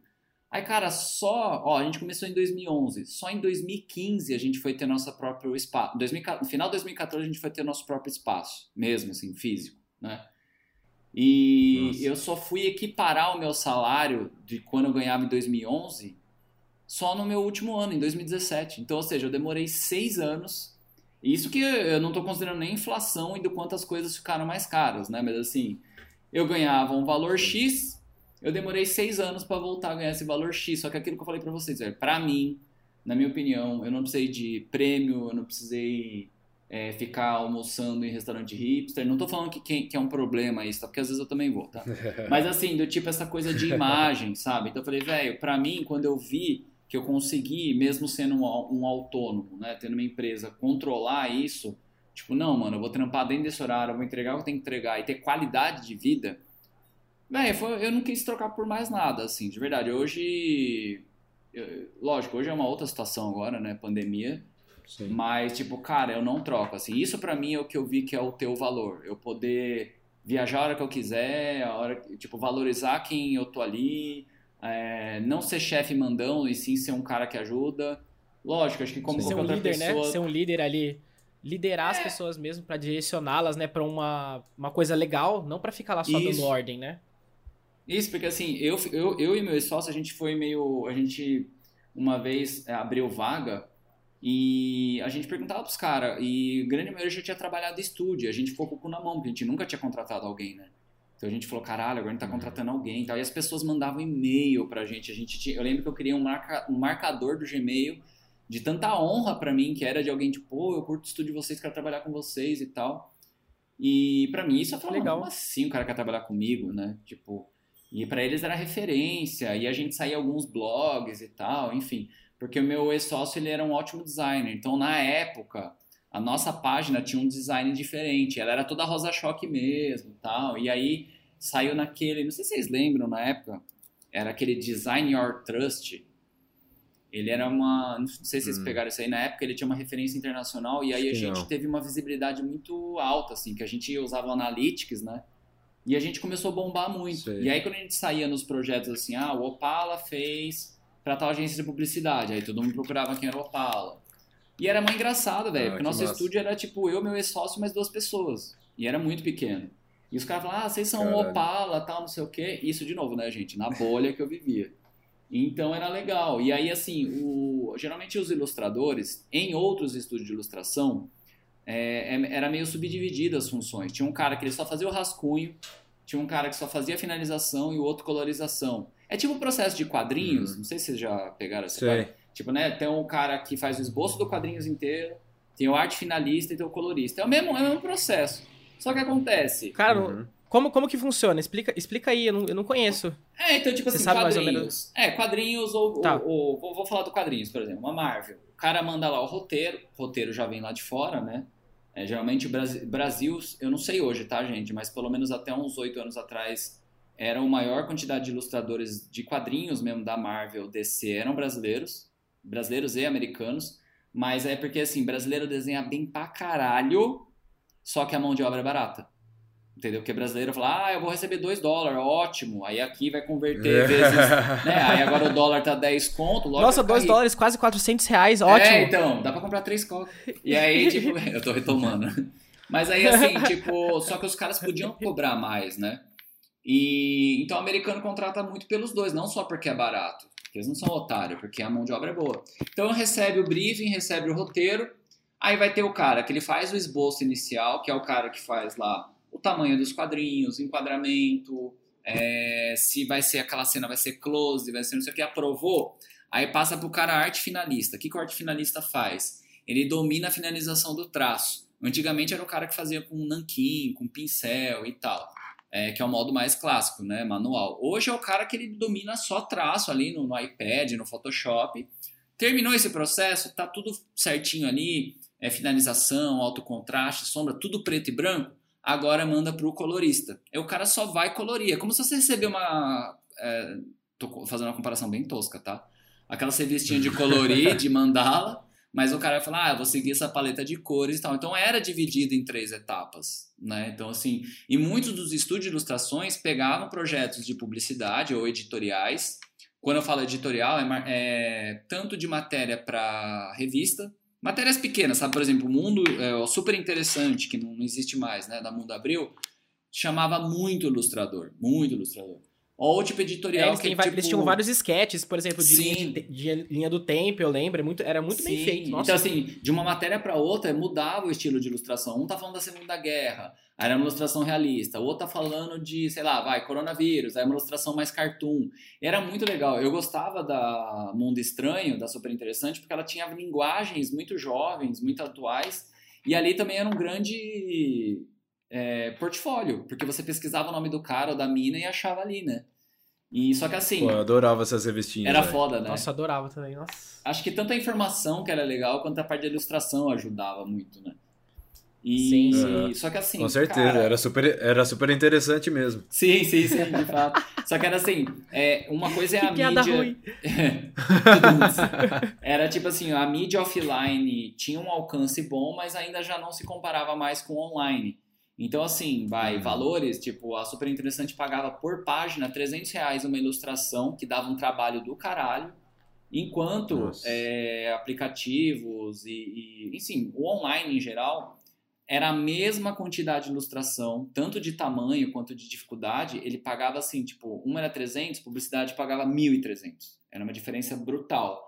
Só que enquanto o mercado editorial te dá, sei lá, 15 dias para produzir 10, publicidade te dá três. Então é, é meio isso, sabe? Tipo, você tem que produzir Caralho. com uma qualidade excelente num prazo ridículo. E, e a gente lutava, a gente falava, olha, beleza, se vocês não derem um tempo humano, a gente faz por esse valor. Se você quiser o meu final de semana, a gente vai cobrar o dobro. E, velho, a gente cobrava o dobro, os caras pagavam. Porque eu falei, velho, é perder o final de semana. Uhum. E foda-se. Tinha, É, óbvio que tinha gente que não queria pagar, mas eu falei, ah, mano, foda-se, eu não tô. Eu não abri um estúdio pra continuar. Né, senão escravo desse escravo mercado, do né? sistema. Escravo do mercado, né? Lógico que a gente era muito formiga perto disso, mas muita coisa a gente conseguiu implementar. Não mudar o mercado, mas que funcionava dentro do nosso estúdio. Então tinha essa divisão, e aí quando os ilustradores que iam fazer entrevista pra gente falava isso, eles falavam assim, velho, sabe o que é foda? Porque eu fiquei um ano naquele estúdio e só fazia rascunho. Aí o que, que é o portfólio do cara? Um monte de rascunho. Entendeu? Ou do tipo assim, É. ah, eu fui lá e só coloria. E o desenho não é meu, o desenho é de outro cara. Aí o que, que ele põe? Ah, colorização. Então, assim, eles nunca tinham um projeto inteiro feito por ele ou por ela. Né? Era sempre um pedaço. Ah, isso aqui eu fiz arte de finalização, isso aqui eu fiz colorização. Falei, mano, que bosta. Porque eu quero que o cara entre no meu Foda. estúdio, ele faça do zero. E se ele tiver dificuldade, a gente vai ajudar ele. Então, por exemplo, teve dois é, funcionários que a gente pagou curso para implementar. Teve a gente, velho, graças a Deus, não teve um que, que é, passou perrengue de não dar conta do projeto. É, É, cara, eu acho, eu acho que isso aí que você, você fazia, do jeito que você conduzia, é, te ajudou bastante no que você faz hoje, né, Sal? sim, sim. Pra te levar pra esse caminho do que você faz hoje, né? É, então, e aí foi nesse processo que. Lembra da escola que eu fiz lá, né? Que eu tô abrindo a putada. Então, a escola que eu tinha feito o desenho lá, cara, o meu professor tá me acompanhando, ele falou, velho, você quer vir aqui fazer um teste? Eu falei, teste pra quê? Ah, porque a Quanta tá procurando novos professores e tal, e bababá. Eu falei, caralho, professores, né? Eu falei, porra, que massa. Só que assim, eu vou. É- Eu, eu, eu não Você escondo- professor, né? Né? é, mas assim, eu não vou esconder, eu não escondo de ninguém, muito menos de vocês, já falei isso em outras paradas. Eu falei, velho, eu fui pra Quanta pra ser professor por única e exclusivamente interesse. Por quê? Caralho, o estúdio Opala Rosa Choque, pô, tem um ilustrador lá, que é um dos sócios, que ele é professor da Quanta. Ponto. Porque a Quanta até então, até hoje, assim, ela tem um nome muito forte. Então você dar aula na Quanta, que é um público mais jovem, é uma galera mais tipo ah, dos 12 até os 20 anos, né? É uma galera mais geek, é, é a referência ainda do mercado. É que quando eu peguei a Quanta, eles estavam migrando dessa coisa ainda do quadrinhos, que agora o quadrinhos é Marvel, né? É cinema. E não é tão mais quadrinhos. é, existe, claro, mas não é mais essa coisa de quadrinho físico. E a Quanta acabou caindo para ilustração. Então, tanto que eu, quando eu entrei nessa leva de professores, eu era o único que era da ilustração, publicidade, e o resto era tudo quadrinhos. Eu ficava deslocado dos assuntos, sabe? Galera falando de Batman, falando disso, falando o nome do ilustrador dinossauro. Eu, tipo, velho, que porra é essa? E aí eu me senti numa necessidade de ter que me inteirar mais disso, né? Sim. Ma- Mas como é que foi? Conta um pouquinho pra gente como é que foi essa experiência, assim, de, tipo, do nada... Do nada não, né? Mas pelo convite se tornar professor, assim. eu- bom, pelo menos assim pra mim, tipo, sei lá, eu... Eu não sei se eu se- seria capaz de ensinar qualquer coisa de- do que eu sei na Aham. vida, mas... Não, não, é, então. Mas como é que foi pra Isso você? foi legal, porque assim, o meu professor, na época, que era o Anderson Nascimento, ele me deu dois cursos, né? O de básico, desenho básico, e o de ilustração mesmo. E o de ilustração, eles davam duas técnicas, que era aquarela e guache, e eles falavam que essas duas técnicas ainda eram das poucas é, usadas, feito à mão, que não são digitais, que ainda o mercado publicitário pedia. E é real, até hoje ainda tem isso. Tinha uma época que teve um boom, que eles, ah, agora todo mundo quer handmade, não quer nada digital. O 3D também deu uma boa caída e tal, pelo menos para peças publicitárias, né? Enfim, e aí eles davam um briefing pra gente. Eles pegavam um briefing real do, do- eu lembro que era um tema de um animais peçonhentos na praia, não esqueço até hoje. E aí você fazia, falava, ó, eh, você leu esse texto, o que, que você entendeu esse texto? Que, que, que tipo de ilustração você vai passar essa imagem dessa matéria? Aí falava pra você fazer rascunho, falava pra você fazer isso. Aí depois que aprovava, depois de vários testes que, que o cliente era o professor, aí você finalizava na técnica que você queria, que era aquarela ou guache. E se você não dominasse as técnicas, você tinha uma base de aquarela de guache. Então era bem legal, né? Enfim, e aí quando eu terminei o curso, que eu, eu estudei de 2011, que foi na época do assalto, até 2012, é, meu professor ficou de olho em mim, a gente ficou falando e tal. E lá para 2014 ele me chamou, porque ele viu que o meu estúdio estava rolando, eu publicava bastante coisa que eu fazia e tal. E ele falou, mano, olha, a Quanta tá rolando uma renovação de professores, a gente quer uma, uma pessoal novo, e eu acho que você é o cara da ilustração, você é o cara da ilustração para publicidade, a gente precisa ter alguém aqui. E aí eu tive um treinamento na Quanta, que era um treinamento gratuito, foi por um ano, mas o que, que era o treinamento? Era refazer o curso de desenho básico, né? Era todo dia lá. E era um pé no saco, porque você fica revendo coisa básica, né? E a minha estratégia era o quê? Porra, velho, eu vou me divulgar, que eu vou virar o novo professor da Quanta, isso vai dar um bagulho mais legal pro meu estúdio, ponto. E aí, cara, o que acontece? Todos os ilustradores que estavam lá comigo, virando formação de professores, todos eles, sem exceção mesmo, na época, hein, que era 2014, eles tinham todos, acho que a pessoa que tinha menos experiência já tinha sete anos de mercado. Eu só tinha três. Caralho. E aí, eu, meu, nitidamente, meu desenho era pior. Então, a mesma coisa que eu vejo hoje dos meus alunos, que fica um aluno comparando com o outro, né? Sempre a grama do vizinho é mais verde. Eu fazia isso com o meu. Eu ficava olhando e falava, caralho, velho, meu desenho é muito ruim e tal. E eles falavam, ó, gente, eles iam dando dicas, né? Tipo, não era só demonstrar. Falava, ó, vai ter aluno que é tímido, vai ter aluno que não vai, vai colocar o bração na frente. Sabe aquele aluno que esconde o desenho, assim? É, uhum. Vai ter aquele aluno que vai ficar te testando. Vai ter aquele aluno que vai querer ver se você é o bom mesmo. Vai ter aquele aluno que vai querer ficar conversando a aula inteira. Falou assim, vocês vão ter que se moldar, né? Vai ter turma que vai ter uma vibe da turma, vai ter turma que vai ficar todo mundo quieto, vai ter turma que vai, falar, vai interagir. Então vai muito de como você vai conectar, você se conectar com cada um e você conectar com eles. Isso era muito massa, né? Então eles falavam de discussões que tinham na época, políticas que né, sempre teve, enfim é, BOs que deu lá na escola, é, professor que não, sei lá, eles falavam, ó, tem professor aqui que às vezes o trampo do cara é bom, mas ele não sabe explicar, que é onde você pegou aí no ponto, né, Vitor? Então, assim, eu fui entendendo que não basta ser, você ser bom ou premiado, né? Então, assim, na minha opinião, ninguém precisa concordar comigo, você ser bom naquilo que você faz não quer dizer que você vai conseguir ou que você queira ensinar bem, né? Então, tem muito profissional que ele é bom para ensinar, mas ele não é bom propriamente dito, né? Às vezes o cara tem uma didática que é boa, o cara, pô, ele me ensinou um instrumento aqui, o cara, pô, para ensinar ele é bom, mas para tocar ele é ok. Assim como, pô, mas eu queria aprender a fazer aula com um cara X tal, e o cara tem zero paciência com você, ou o cara, sei lá, é travado para falar, ou ele fica falando, ah, isso aqui é do meu jeito. Então, assim, velho, na minha opinião, na minha opinião, dar aula também é uma forma de sei lá, velho, de, de. Não sei se é de arte, mas assim. É, tem que ter jeito. Saca? Tipo. Ah, mas de aprender também, né, cara? Eu acho cara, que quando você ensina, você aprende muito mais do que você ensina, né? Sim. É, nem, nem, todo, nem todo mundo nasceu para servir, né? Não. Nem todo mundo, assim, é uma pessoa que nasceu para tipo, para entregar, para entrega, né? Para se doar para uma outra pessoa nesse âmbito, no âmbito profissional, né? Então não é só porque você manja muito, que nem você falou, que você manja muito do seu trampo. Eu duvido que você vai fazer, sei lá, uma uma masterclass com, sei lá, Axel Rose, um puta cantor foda. Duvido que ele vai conseguir te passar alguma coisa. Ele vai falar assim, eu só abro a boca e canto. Pô. É, exatamente. É isso que, que acontece. Exatamente. Não isso. tem essa de, de, de aula, o que, que você faz, o que você não faz, é, né? E... Então... E assim como, assim como cada aluno tem um ritmo, cada professor tem um ritmo. Tem aquele professor que ele fala que dá sono, tem aquele professor que só passava slide, é, você sentia que a turma estava morrendo por causa do professor. Então, assim, depois que eu, me, eu, tive essa formação, a gente não recebia nada, né? Eles falavam que era formação. É, qual que foi minha estratégia na Quanta? Era tipo assim, velho, eu não tenho o desenho que meus amigos têm, né? Eu vou ter que fazer demonstração de qualquer jeito. Eu vou, e falar na frente para mim nunca foi problema, porque isso eu tenho desde pequeno, assim, de falar na frente, apresentar trabalho, TCC também, enfim. Falei, velho, eu vou começar, sei lá, mano, pegar umas piadas eu peguei base de professor de cursinho. Eu falei, velho, eu vou, em vez de pegar esse esquema engessado, eu vou fazer umas piadas, não piada piada, mas assim, ah, é, sei lá, por exemplo, o glúteo, o músculo do, da bunda, quando você vai ver lá, ele tem o formato de uma borboleta. Então eu pegava, eu ia fazendo essas uhum. associações. Que algumas coisas tinham lá Sim. e outras não. Então eu falei, velho, em vez de o meu desenho tá escroto, eu tenho que, e assim, eu tinha que dar aula para os diretores e para os professores da Quanta. Imagina a pressão que é, saca?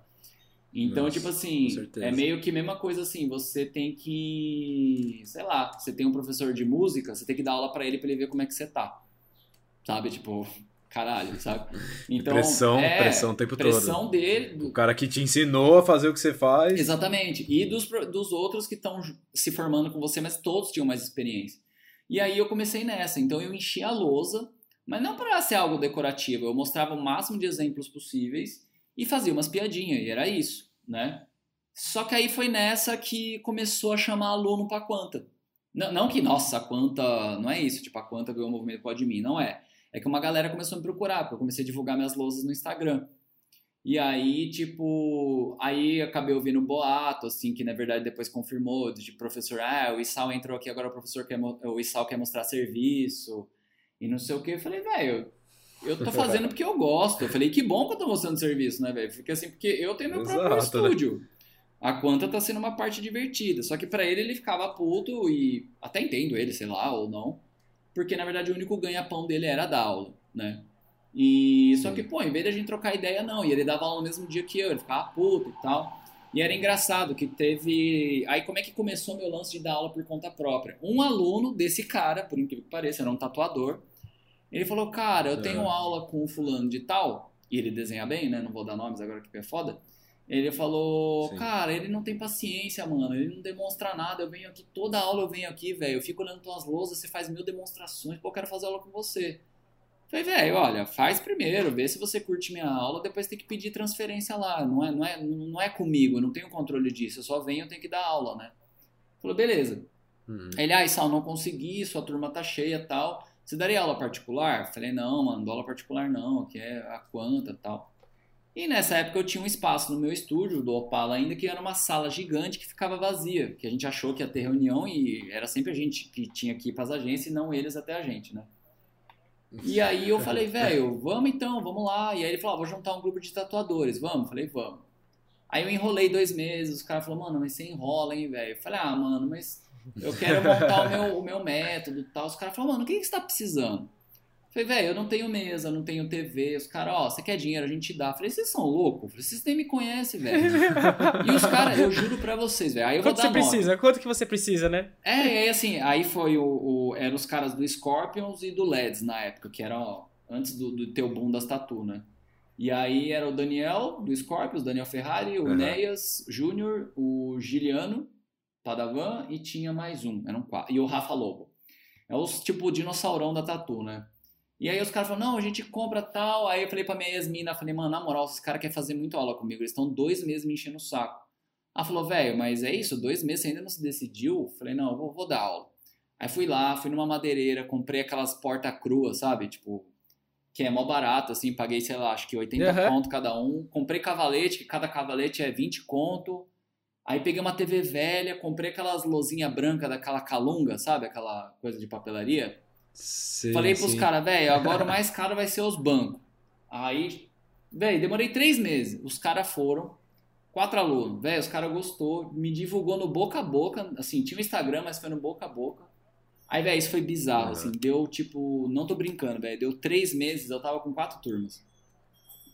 Caralho, em três meses que eu comecei, eu tava com quatro turmas de quatro pessoas, ou seja, eu tava com 16 alunos já, né? E aí eu fui levando. Pô, isso deve ser gratificante demais, né, Isal? Pra caralho. Imagina, você, tipo, os caras querendo, querendo aula com você, aí você meio que enrolando, com receio e tal, aí de Sim. repente dá esse boom, assim, todo mundo fazendo e gostando é, aula, e, divulgando a sua e aula. E algo que você não espera, né? E a melhor propaganda foi o boca a boca, mesmo, assim, porque eles mostravam o caderno. Uhum. Eu falava, mano, como é que você chegou até mim? Os caras, ah, o fulano de tal mostrou uma foto que ele tirou da tua aula, queria fazer aula com você.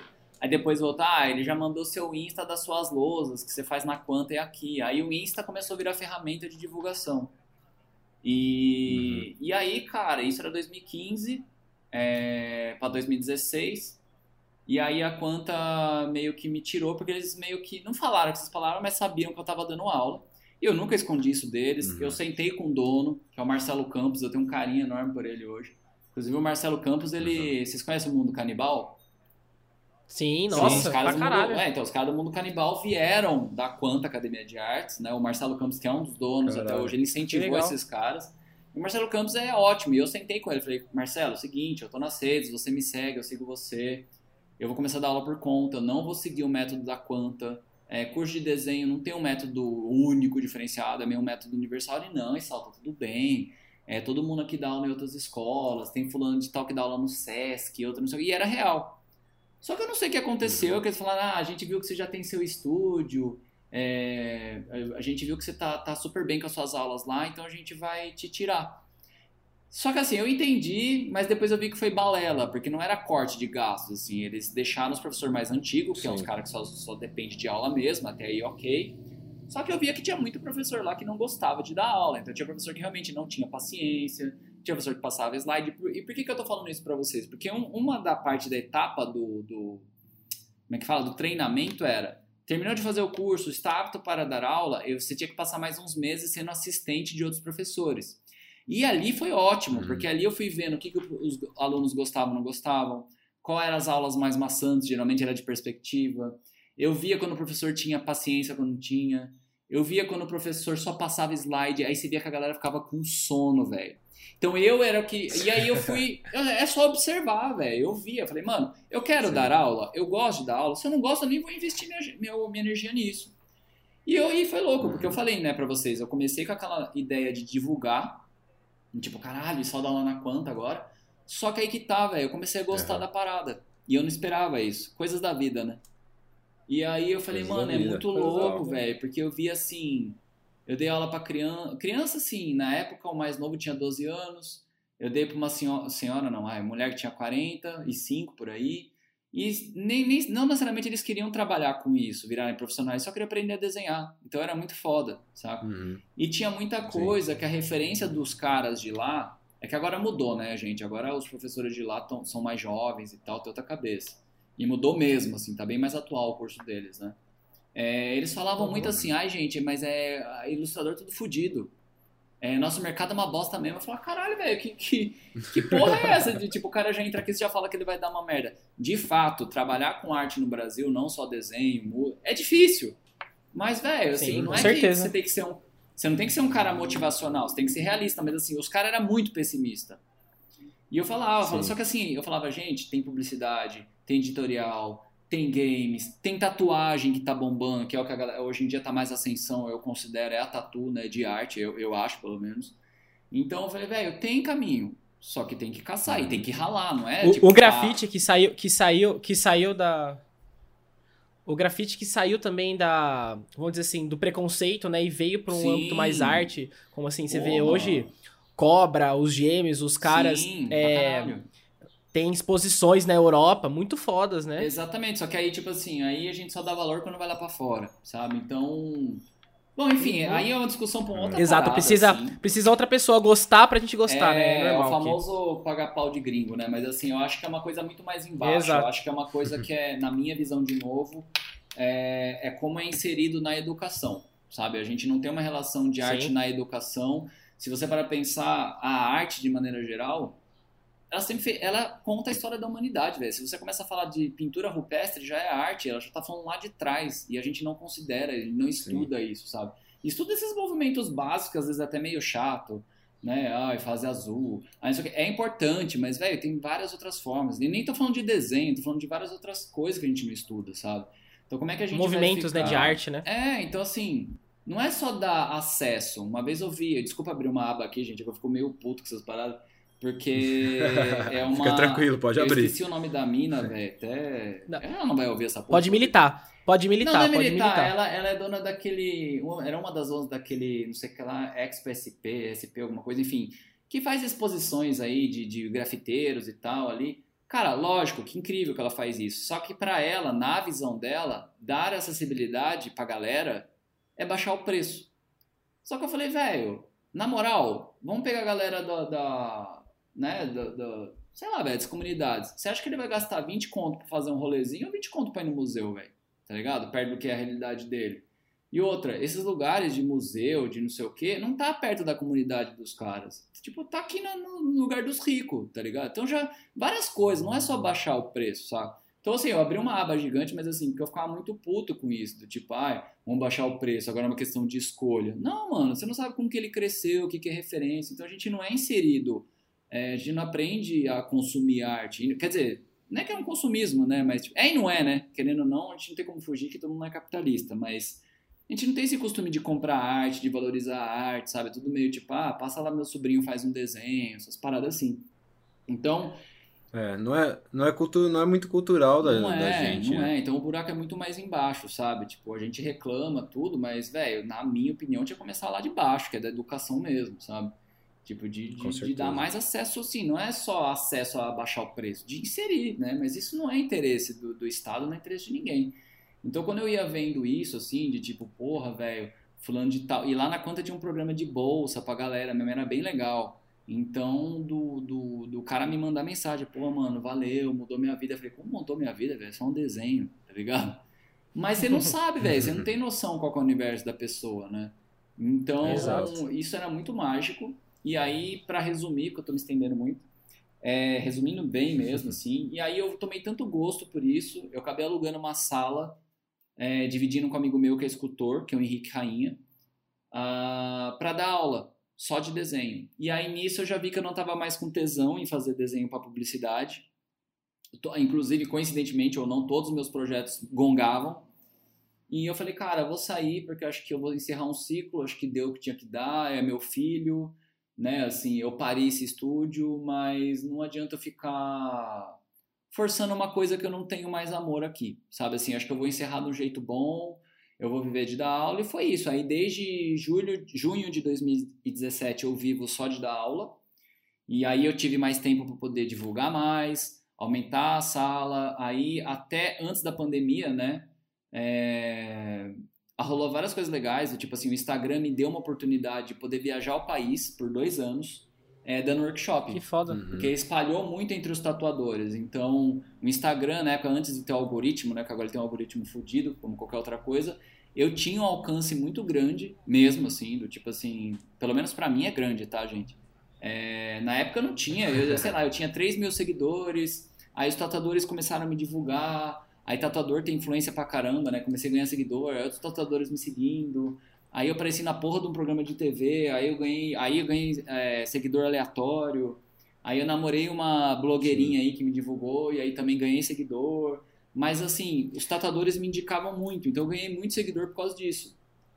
Só que na época, por exemplo, agora falando de números, né? Na época eu tava com, sei lá, 20 mil seguidores, eu alcançava visualizações no story de 16 mil, 18 mil pessoas. O que é, tipo assim, mais de 50%. Sim. Hoje eu tô com 36 mil é. e, tipo, eu não atinjo 3 mil visualizações por causa de algoritmo, né? Então, assim, eu não Caralho. sou ingrato, é que, assim, o Instagram, assim como qualquer outra coisa, eles exigem que a gente fique nessa plataforma, que a gente fique refém deles, fique escravo, a gente tem que produzir conteúdo, então a gente fica ansioso, a gente já é pouco ansioso, fica mais, né? E aí, Nossa, só que é, assim, como eu tinha esse alcance grande, mano, imagina assim, eu postava o meu cachorro, era 16 mil pessoas vendo. Até a minha, a minha ex, que era blogueira, ela ficava assim, caralho, velho. É, na época ela tinha 80 mil, né? Ela falou, mano, nem eu com 80 mil bato isso. E na época não tinha algoritmo para ninguém. E só que acontece, cara, a galera falava assim: ah, a gente tá aqui em Belém, a gente compensa o trampo, quer vir pra cá? Eu falei, Belém? Os caras é. O caralho, bora. Ah, a gente tá aqui em Manaus, velho. Eu viajei para Belém, para Manaus, para Vitória, para BH, é, para Florianópolis, pro Rio de Janeiro já perdi as contas, para Brasília, é, para Bahia. Cara, é, para Recife, velho, assim, eu. Sabe aquele negócio assim, ah, meu, meu eu quero viajar o mundo com o meu trabalho, mas na verdade, velho, foda-se o mundo, eu quero viajar o Brasil, porque, cara, eu consegui conhecer cada lugar foda do nosso país, assim, de verdade, assim, não é querer romantizar, mas assim, cada lugar bonito. E assim, podendo levar arte. E o, e o. Era legal, só que o que era triste era o seguinte: Rio de Janeiro, aqui do lado, certo? Cara, você chega lá no Rio, até hoje, eu conversei com eles, acho que no mês passado, eu tinha conversando com o estúdio e tal eu converso com muita gente lá, os caras falam, velho, aqui no Rio só tem, tipo assim, não tem uma escola de arte, igual em São Paulo. Ah, tem uma Quanta, tem uma Abra, tem uma ICE. Não tem. Ele falou, aqui tem o cara tal, a fulana tal e acabou. Se você vai subindo, é, vai ficando menos gente. Aí aquela tiazinha do bairro, uhum. aquele... Cara, então assim, realmente, velho, tudo fica polarizado aqui em São Paulo. É muito concentrado aqui, Sim, né? e só que assim, velho, tem tanto artista em potencial, tem tanta gente boa lá, que às vezes até eles esquecem de se valorizar lá, saca? Só que é isso, eles têm que uhum. chamar alguém de São Paulo para ir para lá para poder ter acesso a isso. Então, assim, é muito foda, sabe? Então, eu falo, caralho, Sim. aí eu tava falando lá, pô, educação, arte. É, isso aqui em São Paulo é difícil, eu fico imaginando lá em cima.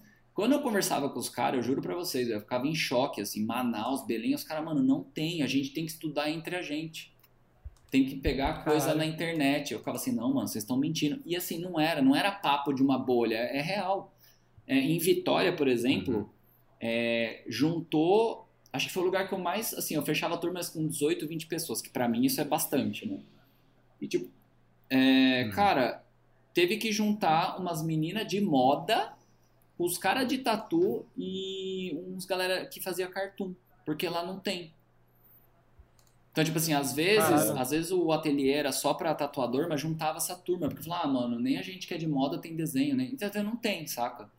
Então pra mim foi um choque, é, várias questões, assim, tipo, até coisas mais básicas, assim, de ver como a galera de outro estado me recebia. Eu falei, nossa, em São Paulo a gente não faz isso, velho. Mas não porque a gente é pau no cu, é porque a gente não tem tempo, velho. A gente em São Paulo a gente tá correndo, eu não consigo nem ver meu amigo que é do outro lado da rua, tá ligado?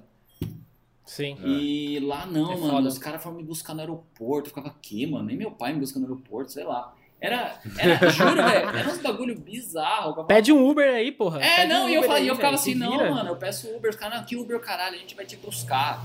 O de Belém foi o mais impressionante, velho. De Belém, meu voo ia chegar meia-noite. Os caras me buscaram no, no aeroporto, me esperaram no bar, me fizeram ficar bêbado, velho. Tipo, velho, eu, eu acordei com ressaca. Bem-vindo. Velho, foi um bem-vindo, foi sensacional essa viagem pra Belém, velho. E, enfim, então assim, o Instagram, todo o caminho que me levou, velho, eu não reclamo, sabe? Assim, que hoje é mais difícil, hoje eu tenho que patrocinar, hoje eu tenho que investir. Mas querendo ou não, eu consegui um- uma galera de uma forma gratuita, né? E aí cai todo naquele papo, né? É, essa, esse excesso de competição, agora ainda mais agora com a pandemia, a quantidade de gente que está dando aula online, é, não só de desenho, né? De mil e outras coisas. Os tatuadores agora é tatuador brotando em cima de tatuador, então todo mundo tem que se divulgar, porque os trampos são meio parecidos. É tatuador por metro quadrado. Aqui em São Paulo, então, velho, esbarrou, bateu no Nossa, tatuador. Bomba, o né? chapeiro deve fazer tatuagem, tá ligado? É tipo um bagulho assim. Então, velho, E, cara, você, pe- você pegou um nicho gigante de tatuador, Sim. né? Pra, pra fazer aula com Sim, você, cara. sim. Foi muito, muito foda isso. Tem uns caras muito fodas que fazem aula com você. E não né? era minha meta, né, velho? Assim, até hoje eu falo, porque eu tô com essa estigma, tipo assim, ah, mano, você é professor dos tatuadores. Falei, não, não sou. Falei, é meu público é tatuador, mas o meu curso é pra qualquer pessoa. Meu curso não é específico pra tatuagem. Porque tem alguns profissionais que se posicionam, ah, minha escola é pra Sim. tatuagem. Tudo bem, velho, não tá errado, tá certo. Mas eu não, eu deixo amplo. Tanto que, tanto o workshop lá de fora, aqui em São Paulo, né, quando eu dava ainda, quando aparecia alguém que não era tatuador, que eu falava assim, gente, quem não é da tatu aqui? Aí alguém levantava a mão e já ficava feliz, tá ligado? Tipo assim, não é, não é ser ingrato, não é ser ingrato, mas acho que já, né, pô, posso dar aula pra uma mina que faz estampa, posso dar aula pra um cara que, sei lá, o cara só quer fazer por hobby. E acabou, sabe? Sim. Então, Claro. viver de, de aula foi bem legal. É, então, eu fiquei nesses, é, desde 2017 até março do ano passado lá no meu ateliê. Reformei ele, tava viajando. Ano passado era pra ter viajado pra caralho também. Eu tava num ritmo muito frenético, muito frenético, assim. Eu, tipo, viajava é, um final de semana, já era tipo um sim ou não, um sim ou não, tá ligado? Dois anos nesse ritmo. Uhum. E acho que nesse ponto a quarentena foi bom. E aí eu já tava com esse plano de fazer aula online e a quarentena me obrigou a fazer o que eu achei ótimo, que eu era muito resistente a fazer. E agora eu tô entrando na fase Aham. 2, que é regravar de forma com Full HD, tô investindo uma grana nisso, edição, porque os que eu vendo hoje, o que tá hoje aí, não sei se vocês entraram na minha página, né? É, essas foram aulas que eu gravei ali mais ou menos entre abril e agosto, que eu fiz pelo Zoom e fiz no celular. E, só que eu dei o mesmo conteúdo que o do meu ateliê. O problema é que é um vídeo extenso de uma hora e meia, duas horas, né? E eu sei que Uhum. hoje em dia as aulas online são vídeos curtos de 15 minutos, 20 minutos. Então eu tô, tô me adaptando, Uhum, tô tentando mudar, mas eu, eu não quero fugir da minha essência, assim, de tipo fazer zoeira, é, de prender a atenção do aluno. Então, mano, às vezes eu tô lá no online, velho, era, sei lá, 100 pessoas assistindo a aula, 80, dependendo da aula. E eu sabia que tinha hora que não tinha o que Uhum. falar, velho. O aluno tinha que ficar vendo. E eu começava a dar uns berros no vídeo e os alunos só no chat. Caralho, velho, que susto. Quando ela tá assim, cantando. "Uh, É. uh", Ou, desenhando. ou tipo assim, eu tô desenhando, né? Aí eu, tipo. Eu acho que isso, esse foi seu diferencial, né, Isal? Pra galera se, se atrair tanto pela sua aula, né? Eu, eu já fiz um workshop é, com o Isal, acho que nem o João sabe, né? Eu nem falei isso pra ele. Ah, Mas eu já fiz, uma vez ele abriu lá uma aula, eu, eu fui lá até São Paulo fazer. E sua aula é muito foda, velho. Tipo, realmente, essa energia que você passa lá, dessa, da sua. Da metodologia que você criou ali de dar aula, da sua dinâmica, é muito massa, cara. Eu acho que é isso que tá- atraiu a galera. Esse é o seu diferencial. Uhum. Então é por isso que a galera curte tanto assim seu trampo, velho. Ah, é, não. É, então, não sei, assim, ainda é, é muito louco porque eu tenho Se essa... você tá dizendo, né? Se você tá dizendo, tudo bem. É, não, mas assim, é, é que. Qual que é o seu Pix mesmo, cara? Que eu já tô depositando pelo elogio. mas assim, é. Cara, mas é óbvio que eu ainda fico com essa coisa do síndrome do impostor, somente quando é workshop. Porque, cara, a pessoa se deslocou até mim, saca? Então, pra mim, não tem. Eu não sei se vocês já ouviram é, algum ator ou atriz falando toda vez que eu entro no palco, e não é papo não, viu? É real. É, eu sempre fico nervoso. A pessoa pode ter apresentado aquela peça, aquela dança, sei lá, 20 mil vezes, a pessoa fica nervosa. Vocês já ouviram essa, essa expressão? Não sei, tipo, ah, dá um nervosismo. Sim, sim. Então, assim, porque acaba sendo né, um palco, a pessoa ela se deslocou para lá, ela deu energia dela vital, deu dinheiro, e no workshop ela tá esperando algo rápido e prático.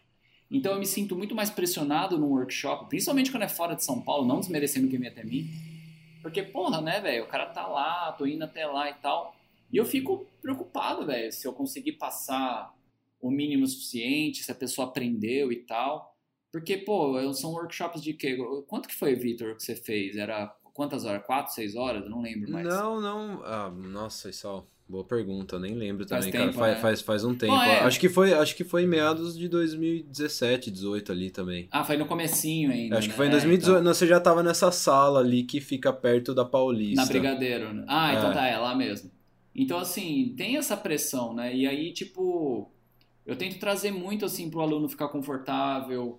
é, não, não confortável, ai, é, cadeira incrível, nada, mas assim, tipo, trabalhar o olhar com ele. Então, por exemplo, no workshop de botânica, eu tento comprar flor real, Uhum. levar lá para observar. A gente não observa muito, saca? Sim. Assim, a gente tá muito acostumado com imagem do Google, imagem do Instagram, imagem flat, é o modelo 2D, tudo muito rápido. Eu falei, mano, a gente não para para observar. Como é que a gente quer criar algo se a gente não observa? Como é que você quer entender do movimento do corpo humano, o movimento do animal, ou a síntese ali do- da flor, se a gente não observa? Eu sei que a internet está aí para facilitar, óbvio que ela facilita, mas nada melhor que o modelo real, sabe? Para você ver, você virar, você não sei o que. Então, eu acho legal, assim, eu piro muito nessas paradas. Tipo, se eu pudesse levar uns bichos lá pra galera dedicar, eu né? E tipo assim, mas eu. Ô, ô, Issal, Diga. isso tem, isso tem muito a ver também com a minha área, por exemplo. Eu escrevo. Eu sou Aham. copywriter, trabalho no, no meio publicitário também, de marketing, né? Uhum. E isso, é- isso que você tá falando é a mesma coisa que tem na escrita. Ah, É, você pode ensinar um médico em seis anos a ser médico, aham. mas às vezes você não pode ensinar um desenhista ou um cara que escreve a escrever sobre a vida, a escrever sobre a humanidade, se ele não observa a humanidade, se ele não Sim. viveu a humanidade. Exatamente. Não dá pra você. Você não, você não tem um desenhista que tá dentro de um quarto fechado, só estudando ali na internet. Você- o cara tem que viver, o cara tem que ir pra rua, o cara tem que ver gente, o cara tem que entender as expressões do mundo pra que ele consiga transferir pro desenho, não é? É mais ou menos Nossa, assim? não, é totalmente assim. Por isso que a gente ainda. Eu acho até meio triste como às vezes a gente desvaloriza um pouco filósofos, homens e mulheres, porque filosofia nada mais do que é parar um pouco e refletir. E, e é o famoso assim, não fazer nada. Só que a gente acha que o fazer nada é o quê? É vagabundagem, é não sei o quê. Ou porque a gente também realmente, de novo, ritmo São Paulo, a gente não tem tempo para não fazer nada, né? Sim. Então, é meio triste, assim, do tipo, lógico que é um, um papo meio utopia, meio não sei o quê, lógico que é pra poucos, é óbvio, eu tenho noção disso, tenho mesmo. Mas, tipo, velho, assim, como é que a gente quer. É muito louco, eu falo assim, velho, a gente trabalha, trabalha pra quê? Tu não trabalha porque ou quer bem material, ou quer viajar, ou quer descansar. Então fica no loop interno. Eu falei, porra, se eu ficasse trabalhando lá, voltando à publicidade, até hoje, provavelmente ia estar milionário, sem brincadeira, assim, eu acho que eu estaria milionário tranquilamente, porque ganha-se muito bem lá, num curto tempo, de verdade, assim. Mas eu ia estar doente, eu ia estar cagado, eu não ia estar fazendo metade das coisas, nem um terço das coisas que eu faço, Uhum. sabe? Eu ia estar infeliz pra caralho. Ah, tá, ia ter prêmio? Talvez, mas será que isso é métrica, sabe? Então, tipo. Então é, é uma coisa que eu acho mó massa, velho, que eu vi naquele documentário Humanos, que é o Mujica. Eu adoro ele, velho. Uhum. O, o ex Muito foda, eu sei qual que Cara, é. que ele fala, né? A gente paga. é, a gente paga com tempo de vida. Né? A gente paga as coisas com Uhum. tempo de vida, a gente paga com dinheiro. O, esse celular que a gente tem aqui, esse computador que a gente tá usando, não foi com dinheiro, foi com tempo de vida. Quanto tempo você gastou da tua vida pra você gerar um dinheiro pra você poder comprar isso, né? Uhum. Então tem coisas que quando eu virei autônomo, larguei tudo pra fazer, que eu sei que também não é simples assim, eu, ainda que eu falei que eu me estendo, né? porque o começo não é fácil mesmo. Eu imagino para pessoas que têm muito menos oportunidades, é, é difícil, velho. Até você, alguém te notar, até você ter um portfólio, até cair, até você divulgar. Então é um processão, né? Você escutar não, né? Então é normal. E, mas vai... É muito mais não do que muito sim, né? Não, mas Na verdade é muito mais não. É igual a prática do desenho, velho. Assim, aliás, eu acho que é a prática de qualquer coisa. Você vai aprender a tocar música, eu sempre faço esse paralelo, velho. Você não vai tocar fazendo uma música, você vai pegar os acordes, você vai pegar os bagulho. Aí, tipo, calma, depois você vai ter seu estilo, depois você vai tirar a música. E desenho é a mesma coisa. Você tem muita gente que entra lá, tipo, caralho, Sal, eu quero ter meu estilo. Velho, mas você tem a base? Ah, mas eu quero ter estilo tal, tal. Eu falei, sim, mas vai vir. Às vezes, mesmo que você fique copiando, que às vezes é um porre, ele vai vir teu estilo. Tem uma parada que é só sua, saca? Uhum, com certeza. Mas se você não pega nem a base, né? Não tô falando que você tem que estudar tudo. E a base pode ser observação. É igual você estava falando, João. Tipo, pô, observar o mundo, ver como as coisas funcionam, pesquisar, olhar mais, né? E, e a gente está muito acostumado e cada vez mais, né? Assim, infelizmente, eu acho que tem, os, tem sempre os dois lados, né? Internet está bom para isso, então vai muito de como a gente vai usar ela. A gente pode usar para o bem e para o mal. Mas as coisas, os alunos estão procurando assim, uma fórmula pronta. Ah, eu quero fazer o curso Quissal, dois meses eu quero sair, desenho, sair desenhando velho Ninguém é assim, sai né? desenhando né? em dois meses, né? Por enquanto não inventaram um chip que você já aprende, né? Faz download e acabou, mas pode ser que um dia tenha. Mas, velho, é muito uhum. mais erro o desenho, é muito mais repetição do que acerto, velho. Até eu, eu erro pra caralho, saca? Então, tipo, e, pô, e quem falar que acerta, tomar no cu, né? É, exatamente. É isso que eu ia falar, cara. Em que área também as pessoas não têm que errar para aprender? É tipo, em todo Exatamente. lugar. É tudo que você faz na vida, eu acho que é isso, né, Isal? A gente tem que errar pra caralho pra, pra chegar um dia e falar, Sim. pô, eu aprendi. Mesmo assim, não vai ter aprendido tudo. Exatamente. Eu acho que também quem acerta muito, ou quem, sei lá, toma muito não, né? O famoso, desculpa o termo, não sei se é viável, mas mimado ou mimada. É. Não, é sério, porque no dia que toma um não, não tem, não tem psicológico que sustenta, velho. A pessoa não, não tá acostumada com aquilo. E, e assim, velho, falando uma parada mesmo assim que eu, eu vi muito na quarentena, né? Com a minha ex, ela é pesquisadora de tendências e tal. E ela tava vendo dessa nova geração que tá vindo agora. Nova geração, a gente tá contando de quem tá hoje, agora, nesse momento, entre 16 até 22 anos. É, cara, a galera não tá sabendo lidar com crítica. É, primeiro que já são inseridos no mundo onde tudo a gente é avaliado, tudo tem nota, é nota no Uber, é, se você faz um negocinho errado no Instagram, ou não sei o que, você é cancelado. É, você, entendeu? Então, tipo assim, é tudo muito. É tudo Black, muito rápido. Black Mirror total, né? É, mas é, cara. E aí, tipo assim, os jovens estão bebendo menos, porque beber menos é, pode criar uma reputação ruim para eles. Então, as empresas de bebida estão tendo muita dificuldade com essa nova geração, que caiu assim 60%. Caramba. É, é, mesma coisa balada, quantas baladas ou rolês estão fechando porque as pessoas, os jovens, né, a nova geração tá saindo menos de casa. Agora tem a pandemia. Então, tipo assim, mano, eles já nascem num mundo que tá tudo cagado, né? E depende de interações digitais. Então, assim, tem os dois lados, tem um lado bom que facilita. Por exemplo, uma coisa das minhas aulas online que foi legal, que a gente falou assim, velho, eu nunca teria dinheiro para ir para São Paulo, agora com as suas aulas digitais consigo estudar com você, e bababá. Isso é muito massa de ver, uhum. né? Só que eu tava falando tudo isso dos jovens da Bressaba, porque é isso, a galera tem muito medo é, de errar, muito tatuador e tatuadora inserindo, tipo assim, ai, mano, mas eu vou errar, eu vou fazer isso. Eu falo, gente, mas é parte do, do aprendizado, velho. Tipo, não uhum. tem uma fórmula mágica, né? E a galera tá acostumada a, ah, eu vejo um videozinho de 8 minutos no YouTube, eu vejo um videozinho de 10 minutos. Então é tudo parcelado, saca? Então, se na online eu não chamar a atenção do aluno, se eu não berrar, se eu não prender ali, velho, não vai. Saca? Tipo, é, então, assim, por exemplo, eu tô dando aula aqui, eu fico, ei, caralho! Ou tipo, bom dia! né, do, do vice-presidente. Não, pior, é, que eu, é pior que eu fico imaginando os berros no meio da aula. Não, é, mas é berro altaço mesmo. Assim, aí, tipo assim, eu, eu. Como é que é o nome daquele. Das minas lá? Começou com umas minas que ela faz aquele sonzinho sussurrando, dá uma raiva, velho, aquele bagulho. Do quê? Tem um termo, parece que ela fica assim, vai, agora, pega assim, e, e faz não sei o quê. Tem, tem um termo. Nossa. Você já viu esses vídeos não, assim? Não, nunca vi isso aí. Véi, é, velho, tem uma categoria disso daí que elas falam que é áudios relaxantes. Nossa, é, é... Ah, é, não, acho que eu já ouvi essa Tá ligado? Aí tem, tipo, sei lá, barulho de tesoura cortando no teu ouvido. Ah, Aí elas ficam assim, Nossa. Mano, só que aí eu começo a fazer isso, os alunos ficam putos, só que eles prendem atenção, sabe? Então é. É, é, é- é tipo assim, a minha referência, velho, de verdade, são professores. Não tem um ou vários. Eu, eu estudei em cursinho, né? Não sei se vocês chegaram a fazer cursinho, essas paradas, ou não. Não, não. Não. Porque assim, o cursinho é aquela fase que o adolescente tá lá, meu, precisando passar na, na facul, pressão de todos os lados, principalmente dos pais, precisando não sei o quê. E você precisa, e você já tá no colégio com essa pressão de passar em alguma faculdade, seja ela paga ou não, federal ou não. E o cursinho são professores que eles vão passar de forma, mano, eles vão socar a informação pra você, mas de forma divertida, pra você gravar. Uhum. Então, velho, os professores de cursinho faz musiquinha, faz fórmula pau, fala besteira pra caralho, velho. E eu lembro que, mano, o bagulho que eu odiava era matemática. Né? Tipo, odiava matemática, física, essas paradas. Nunca foi Sempre. exatas, nunca foi muito pra mim. O clichê, né? Mas Nem pra foi. mim. É, então. E aí, tipo, cara, eu tinha um professor que ele ficava fazendo um. um- Tem, acho que tem um vídeo que bombou esse ano, inclusive, de meme, que ele ficava assim, ah, e toma aqui, tome e vixe e vire. Não sei se vocês viram isso aí, que é tipo um EAD, que o cara só fala umas gírias, assim. Acho que eu não vi esse. Eu já Não vi um vi. de, mu- É, de fica musiquinha, que o cara inventa música com a fórmula. Não, é tem um que ele é tipo do Nordeste, velho. Ele fica assim, e, e Zaga, e Tele, e aqui. Ah, eu vi, assim, eu vi. Rita, tá ligado? É muito bom, velho. É muito bom. Como é que você não presta atenção nisso? E Zaga, e, e não sei o que. Aí você corta aqui e tome, aqui vira raiz quadrada e Tele. É muito bom, velho. Porque ele pega.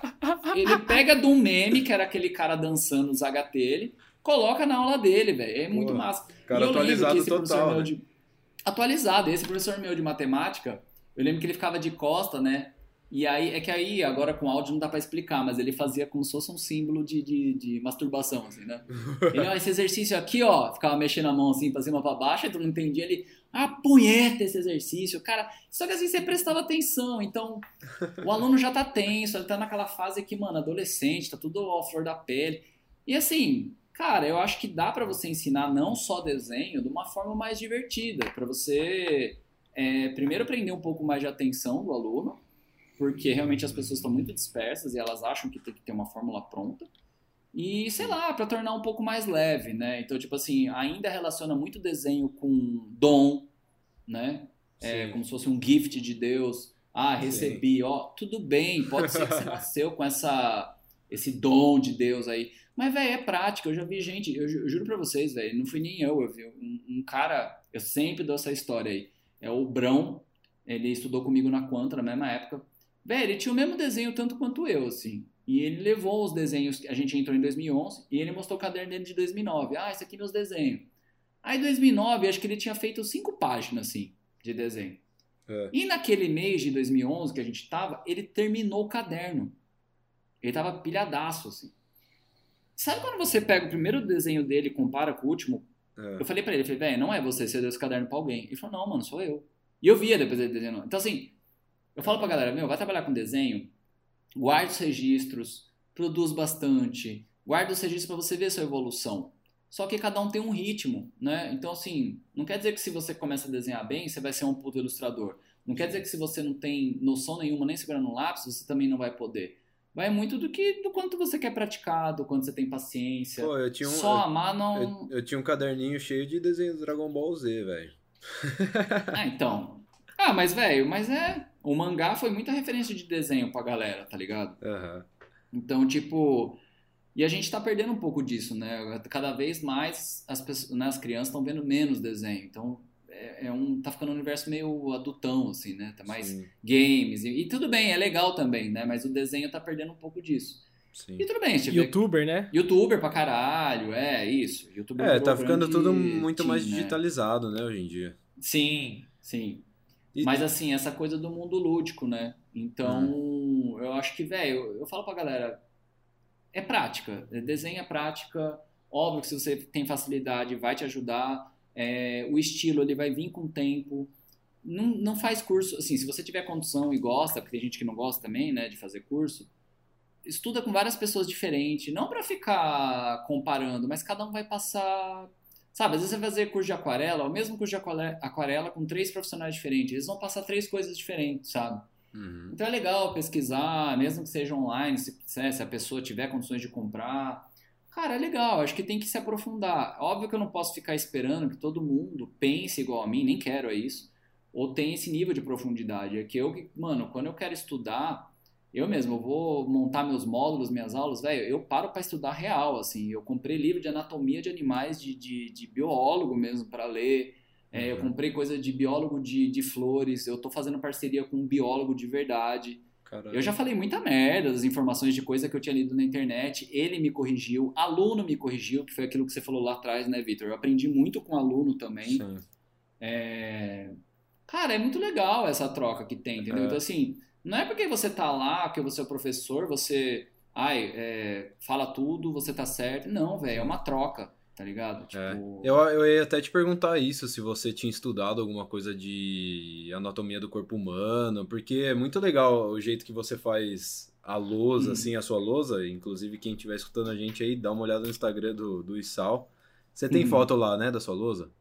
Tem, tem que dar um pouquinho de scroll agora, porque agora tem foto de viagem minha e umas tá. ilustres do pessoal. Não, de boa. Mas tem, mas tem. Mas tem, lousa. mas não, tem. Mas é, que, mas é que eu postei tanta lousa, velho, que eu já cansei, mas tem lá. É, mas é muito, é muito foda, velho. O jeito que você é, vai quebrando todo o corpo humano, não só o corpo humano, mas também de animal. Você faz desde a da, da estrutura óssea, musculatura. E eu acho isso Sim, muito foda, sim. velho. Essa dinâmica que você faz na lousa, assim, é bem diferente. E, e até te perguntar se você realmente tinha estudado a anatomia do corpo humano, biologia, pra saber um pouco mais, né, do- dos animais. Sim. Enfim. É, o meu primeiro contato com a anatomia humana foi no, no curso de desenho.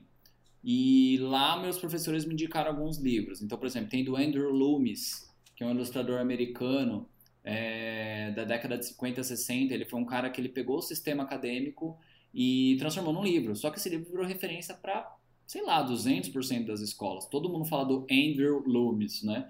Uhum. E esse Andrew Loomis tem vários PDFs gratuitos que você acha para baixar. São cinco livros, assim, gratuitos mesmo, né, na internet. Uhum. Eu prefiro comprar, que eu ainda sou o tiozão que gosta da mídia física, né? Mas, velho, aí teve ele, aí eu comecei a comprar, falei, ah, vou parar de comprar livros que ensinam a desenhar anatomia, vou comprar livros de anatomia. Aí comprei aqueles livros que, tipo, aí era só foto de estúdio e tal, né? O, o homem, a mina, mó bonitão lá, corpinho perfeito, tipo, né? Corpinho Instagram, né? Sim. Eu falei, hum, mas eu queria um mais, eu queria um mais médico. Aí eu achei um outro livro, inclusive estou olhando eles aqui, mas eu não estou enxergando o nome. Que aí era aquele assim, corte de músculo. E aí assim, não é bonito não, aí é tipo para médico, sabe? Sim. Aí eu fui vendo, eu falei, pô, será que eu preciso passar todos os nomes pros alunos? Porque o cara vai fazer desenho, não é uma aula de medicina também. Mas Sim. é legal situar, aí eu vou achando meio termo. Aí já comprei livro de anatomia que o cara estiliza mais. Então, assim, livro de anatomia, chutando por baixo aqui, ó, só do que eu tô vendo aqui na minha prateleira, eu tenho oito. Caralho. Mas deve ter mais, assim. De anatomia de animais eu tenho quatro. É, botânica eu já perdi. Um, ô, oi. Sal, é, tem um cara que é muito famoso, não é? Que ele desenha é, tanto a parte botânica quanto a parte de, de bio, é, biodiversidades, assim, que ele fazia, acho que nos anos 30 ou 20, que ele desenhava pra, é, em livros escolares. Você sabe qual que é o nome? Achei que você ia falar, não sei. É um, arti- Eu é um também artista, é um artista bem falasse. famoso. Eu- ou eu achei que você ia zoar. Eu tô falar, tentando- ah, Leonardo da Vinci. Eu, Eu tô tentando lembrar. Ah, tá. Não, não, puta, eu não sei, velho. Se você me mostrar, eu posso. Ah, interessante, é bom saber, tá vendo? Eu não sei de tudo, velho. É legal. Uhum. Não, mas então, eu, eu, eu- É sério, João, depois me fala que eu quero ver se você tiver alguma imagem. É, Claro. Cara, assim, eu invisto muito nisso, assim, tipo, de, de livro pra caralho, pra eu me sentir confortável pra poder passar uma base, assim. Acho que o Botânica foi o mais aleatório, porque esse foi, eu fiz meio porque os tratadores me pediam muito Botânica. E, honestamente, não sei, tá? Até hoje eu não vejo curso de desenho de botânica, eu vejo de pintura de botânica. Pintura de botânica tem muito, a começar por ilustração científica, né? Inclusive o Brasil é uma grande referência nisso, porque o maior catálogo, aliás, corrigindo, o segundo maior catálogo do mundo é o Flora Brasiliensis, né? Que foi feito por europeu, para variar, explorando a gente aqui, mas de fazendo toda a região para cá. Então é um negócio que tem mais de 600 edições. Tem um link que existe que é todo esse catálogo é, digitalizado, os desenhos, tá online até hoje, em Full HD os desenhos.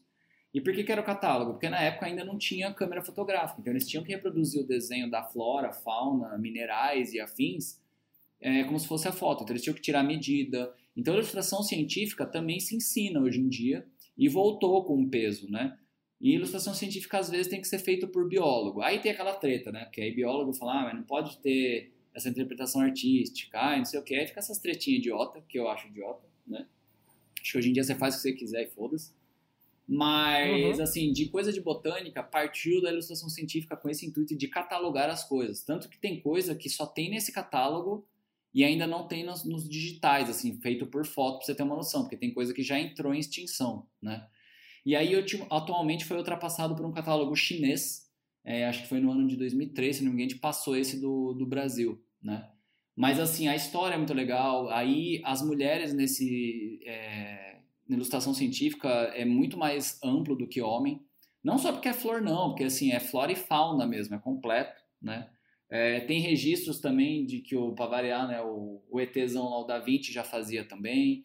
Se eu não me engano, o próprio Aristóteles já fazia desenho de botânica. Então, o curso de botânica é muito assim, aquarela, óleo, né? não tem desenho de estrutura. Você até acha de achura, mas estruturar, fazer do zero, não tem. Então eu fiz muito para fazer os tatuadores e aí acabou bombando. E aí virou tipo um curso meio que carro-chefe, né? O, de botânica e o que eu passo hoje que é o desenho gestual. O desenho gestual é uma forma de você desenhar que você desenha a partir de intuição, observação e não tanto a partir de regra, de cálculo, de medição ou de geometrização. Então eu sempre dou esses, essas diferenças desses dois desenhos, né? Show. E, é e é isso, mano. E você sente...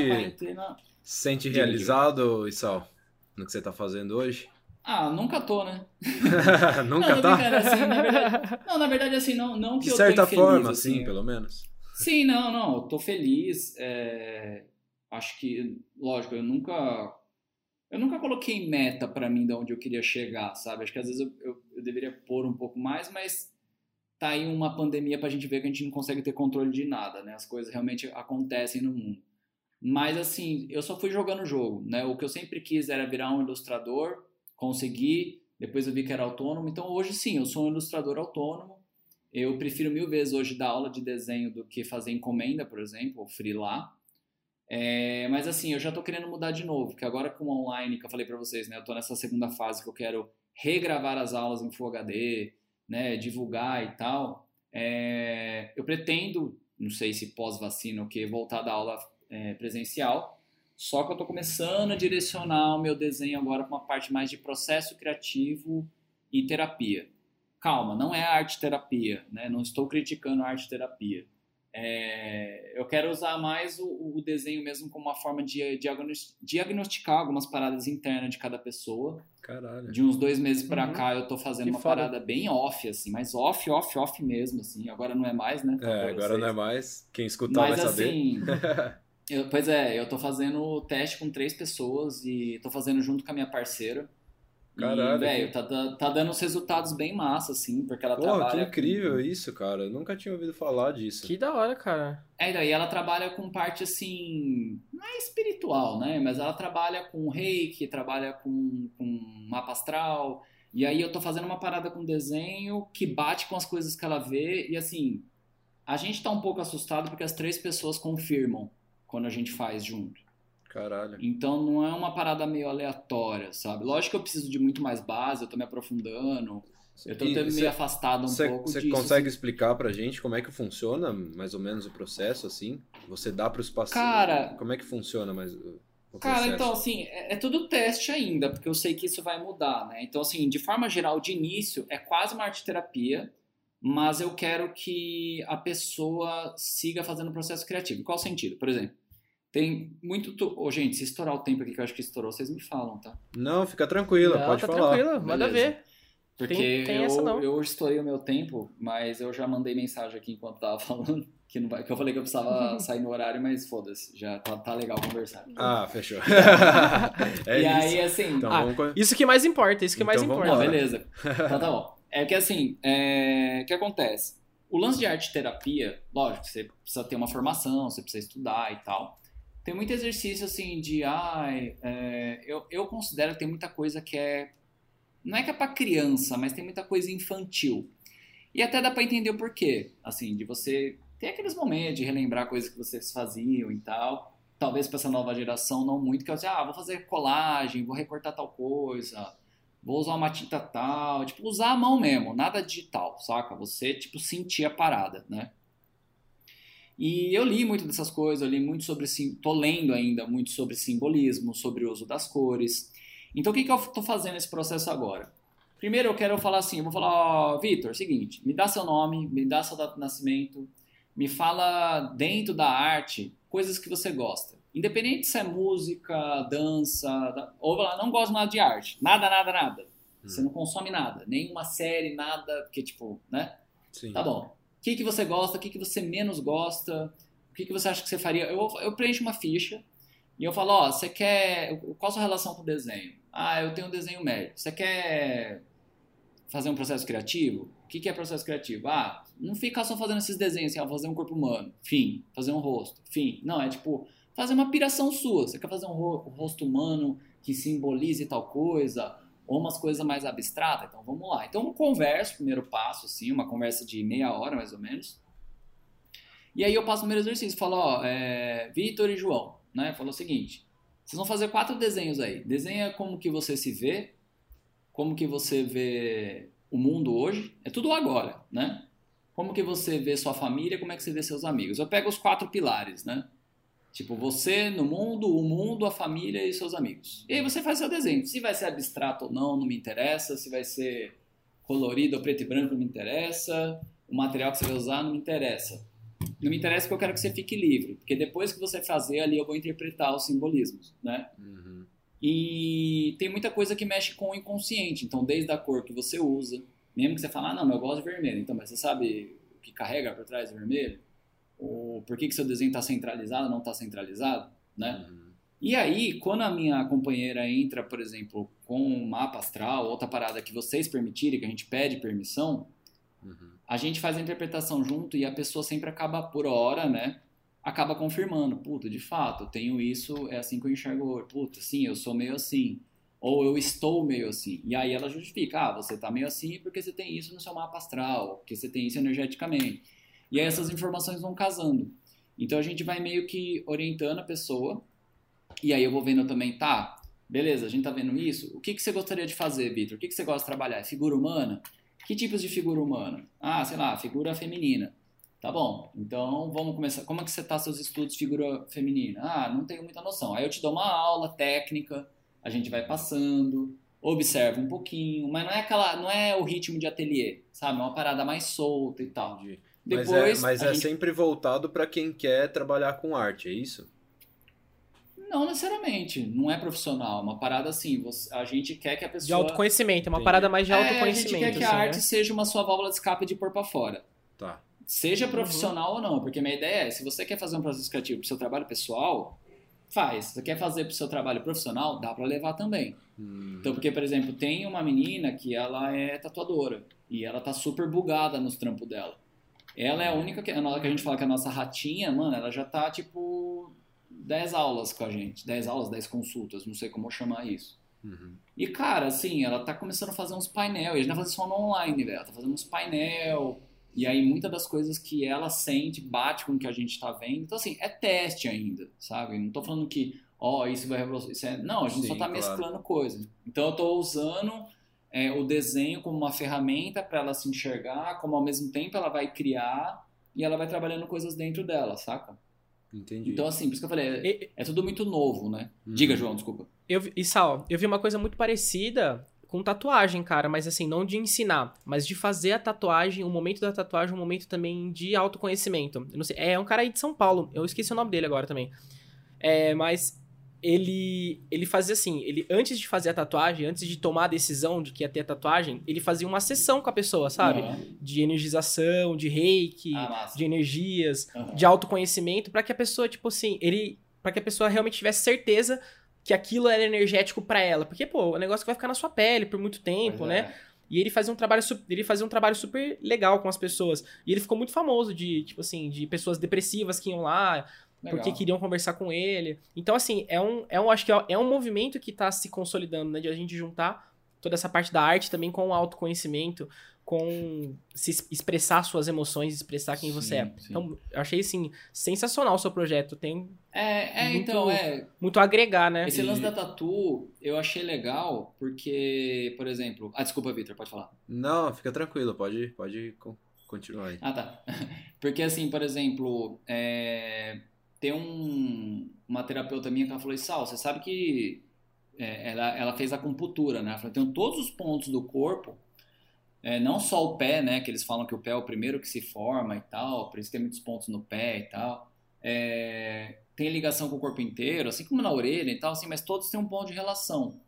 Então, lógico, toda tatuagem, é, por mais que a pessoa fale, ah, eu fiz só por fazer, uhum. ela tem um símbolo que a gente chama de egrégora, ela carrega um simbolismo inconsciente do que representa. Então, por exemplo, você vai fazer um crânio, né? querendo ou não, ela representa uhum. um fim de ciclo, ela representa um final, uma morte e tal. Não morte propriamente dita, né? Mas um encerramento. Ah, mas eu acho o crânio legal, tal. Para mim, o significado do crânio para mim é amor. Tá bom, mas o símbolo que ela carrega é muito maior que isso. Então, dependendo do lugar que você carrega, é, você tatua no seu corpo, você pode ativar essas paradas ou não. Lógico, gente, pelo amor da deusa do Deus, isso é muito do que cada um acredita. Tem gente que vai falar, meu Deus do céu, o que, que você fumou? Mas, tipo assim, velho, é, véio, é muito de cada um. Então, assim, por exemplo, eu já vi essa minha terapeuta fazer um diagnóstico de uma menina e isso foi, assim, bizarro. Porque a menina tem no, no punho é, virado para cima, né? É, tem uma das principais veias que vão pro coração, sei lá, não lembro, eu não manjo também tanto assim de artéria. Hum. E ela tatuou aquele símbolo do signo de gêmeos, né? E aí ela falou assim, viu, posso fazer um teste com você? Ela falou, pode. Ela falou, com quantos anos você fez essa tatuagem? Ah, fiz quando tinha 17 para 18 anos. Ela falou, mudou alguma coisa na tua vida depois disso? Ela falou, não. Ela falou, não mesmo? Ela falou, não. Ela falou, tá. Ela falou, você sabe o que, que significa essa região que você tatuou tal? Assim, pelo menos na. Ela falou, não, essa região tá ligada com o cardíaco, a relação das emoções, tal, blá, blá. Ela falou assim, então, o símbolo de gêmeos, ele, como qualquer outra coisa, tem um lado positivo e negativo, né? Por isso que é, o equilíbrio só chega nisso, né? Com, com luz e sombra, positivo e negativo. Então, que é ou só é positivo ou negativo. Então, para ter equilíbrio, tem os dois lados. Então, ela falou assim: provavelmente você hoje. Ela falou: posso fazer um diagnóstico com? Você, você pode me xingar, fazer o que você quiser. A menina falou: pode, fica tranquilo. Ela falou: você provavelmente começou a se relacionar de forma promíscua, você tem um relacionamento. Falou assim, velho, na lata. E assim, não tô te julgando. Ela falou: você provavelmente deve ter um relacionamento assim, você não é fiel, você vai. Mano, ela começou a descrever a mina e a mina falou: sim, eu sou assim. Caralho. Não que ela virou isso depois da tatu, mas isso intensifica umas paradas. Sim. E aí ela fez um teste comigo de pôr a mão, uma parada básica, assim, do tipo. É, sei lá, falou assim: João, João, você tem tatu? Eu tenho. Tá, então, por exemplo, você tem, você tem mais de uma? Tenho. Então, por exemplo, aí eu ia chegar em. É que tinha que ser pessoalmente. Eu ia chegar e falar assim: ó, é, eu vou encostar. Me fala qual é a tatu que você mais gosta. Ela é essa. Tá bom. Aí é, você vai dar o dedo para mim, eu vou tentar puxar ele para você desvencilhar um nozinho, saca? E aí uhum. qual que você menos gosta? E aí essas coisas que é tosca, velho, é... aquela que você mais gosta, você tem mais força. É, é que é foda eu falando aqui no áudio, eu tinha que explicar para demonstrar, né? Então tem um, um negócio que você mede assim super simples, só de você encostar o eu vou encostar o dedo na sua tatu e eu vou tentar uhum. desvencilhar o seu dedo. Aí, assim, só disso já inconscientemente, até esse lance de qual você gosta, qual você menos gosta. Então, esse lance do simbolismo, qual parte do corpo, é, às vezes a gente também não presta atenção, né? Assim, por isso eu falo assim que pode parecer um papo meio, meio viagem, porque essa minha terapeuta falou que também tentou conversar com uns tatuadores e quase ninguém se interessou, né? Tipo, uhum. ai, muita brisa, isso. Assim, lógico, gente. Acho que tem campo para cada um, acho que o esquema é a gente ser honesto. Lógico que dá medo de eu cair para esse lado e a galera começa a ir lá, lá vem o charlatão. Mas na verdade eu tô fazendo.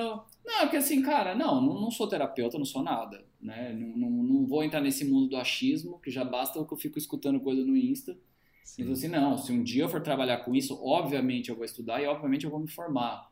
Mas a questão nem é essa, eu vou me aprofundar, sabe? Então, assim, e eu sou uma pessoa que eu gosto de fazer teste, eu gosto de ter cobaia, assim como eu falei para vocês lá dos módulos, eu sempre tinha alunos cobaias mesmo, que eu não cobrava nada para ver assim, pô, dei aula aqui, gostou, ajudou, O que, que dá para mudar? Aí eu colocava para valer no ateliê mesmo. Assim, eu sempre fiz isso, assim. Sim. Tanto com o módulo de animais quanto de botânica, que eram que geralmente cursos de desenho não ensinavam. Agora está começando a ensinar, né? Sempre era muito focado assim, perspectiva, luz e sombra e anatomia humana.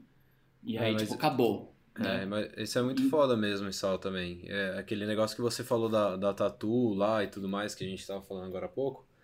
É, Eu Uhum. também acho muito isso, tipo, mesmo que você faça um desenho que pra você ali não tá significando nada naquele momento, mas aquilo depois de um tempo, eu vejo muito isso. Eu tenho tatuagem que pra mim na- no dia que eu tava fazendo não, não significou muita coisa. Era um desenho que Mas eu gostava depois, que eu né? quis fazer. Mas depois, Sim. quando os anos passaram, isso representa muito aquele momento que eu tava vivendo. entende? Sim, Então, exatamente. então para mim isso é uma lembrança daquele momento que eu tava vivendo ali. E é isso. é, Depois de um tempo, isso vai significar. Mesmo que não Uhum. signifique na hora, depois de um tempo, de uns anos, você vai entender que aquilo significa. E aí, aí entrando mais para essa sua, sua parte de, de significação de símbolos e tudo mais, isso daí é um- Uhum. já é um pouco mais profundo, né? Mas Que, eu, que eu não manjo nada, inclusive. Mas eu acho que tem, tem tudo a ver, velho, porque mesmo, mesmo depois de um tempo, aquilo vai significar alguma coisa pra você, aquele momento que você tava vivendo. Às vezes você não percebeu, mas você tava num momento meio de transição e você fez aquele Uhum. desenho X por causa de, daquele motivo. E eu acho muito legal essa área aí que você tá entrando, que é muito foda, velho. Você Uhum. saber o significado dos símbolos e cores e tudo mais, e conseguir, é, de certa forma, é, melhorar a vida das pessoas fazendo isso, isso aí é muito foda mesmo. Uhum. É, cara, eu não, eu não sei, assim, tipo, esse negócio da simbologia, acho que tudo, né, interpretações, simbologia, eu sempre fui e sempre vou ser muito neutro, porque para tirar fora de contexto, para hoje em dia ficar meio subentendido é muito foda, então, é, tanto não só de gênero, mas quanto de religião, religiosidade, mesmo quem é ateu, sei lá, eu tento muito ser neutro, sabe? Independente do que, que a pessoa acredita ou desacredita, assim. Então, eu, eu tô, tô, tendo, tô até não falando muito, por mais que eu esteja falando agora publicamente, mas nem tô dando ainda muito detalhe, assim, já contei um pouquinho da prévia, mas que eu quero ver como é que faz, porque na verdade o que eu quero com isso é que a pessoa tenha o processo criativo dela, porque eu tô numa fase que, assim, honestamente, eu tô um pouco cansando de dar só aula de técnica, né?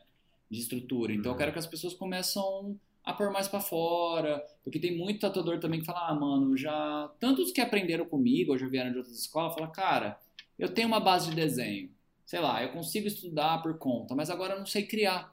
Eu tenho um bloqueio criativo, né? Sei lá, ou porque se cobra muito, ou porque, principalmente, essa demanda de tanto tatuador, tatuadora, é uma competição gigante, aí a pessoa não relaxa. Quase todos os tatuadores com converso, todos eles não querem só fazer tatu, eles querem fazer uma parada mais artística solta, quase todos eles, velho. Então é, eu falei, porra, mano, vamos, vou tentar dentro do que eu posso poder ajudar eles, né? Se isso vai ajudar ou não, não sei, eu tô tentando, saca? Foda. E Oi, Sal. Na... Diga. Não, pode falar.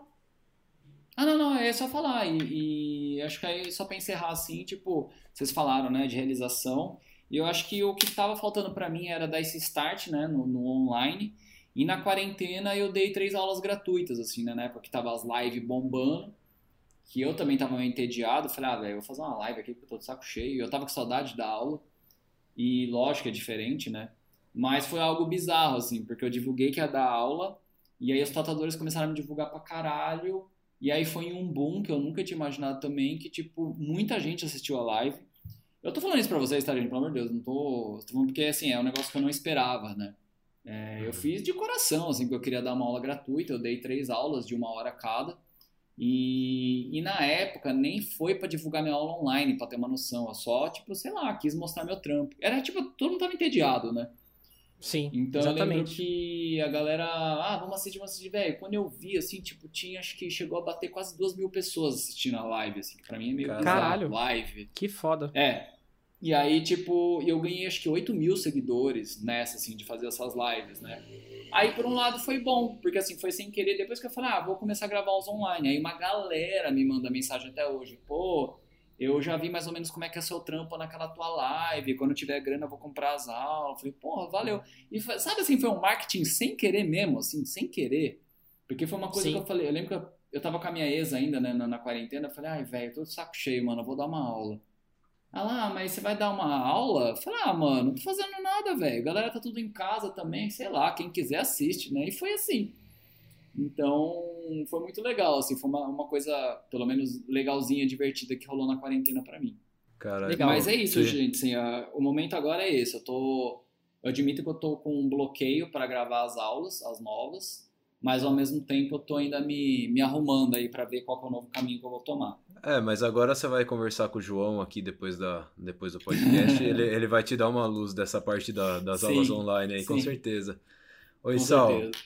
É, é, muito obrigado, velho, por participar do Valeu, podcast. Foi sensacional, velho. Foi muito legal mesmo. Que puta, puta bagagem, velho.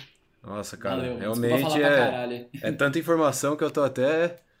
Eu não, não. Nossa, não sabia nem por onde começar as perguntas e tudo mais, mas valeu demais, cara.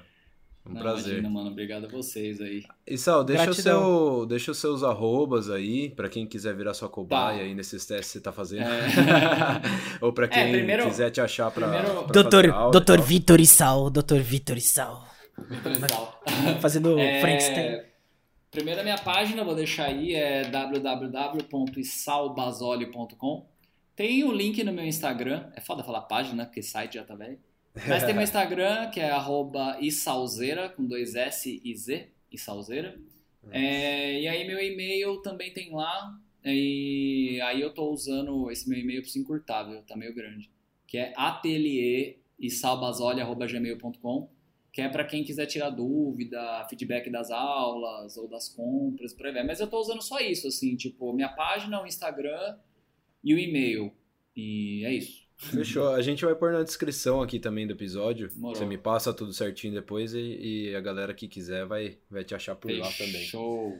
Obrigadão, viu, Issal? De coração mesmo. Obrigado, cara. meus queridos. Adorei. Valeu pelo convite aí. Valeu, gente. Forte abraço para todo mundo. Até a próxima. Falou. Falou. Falou.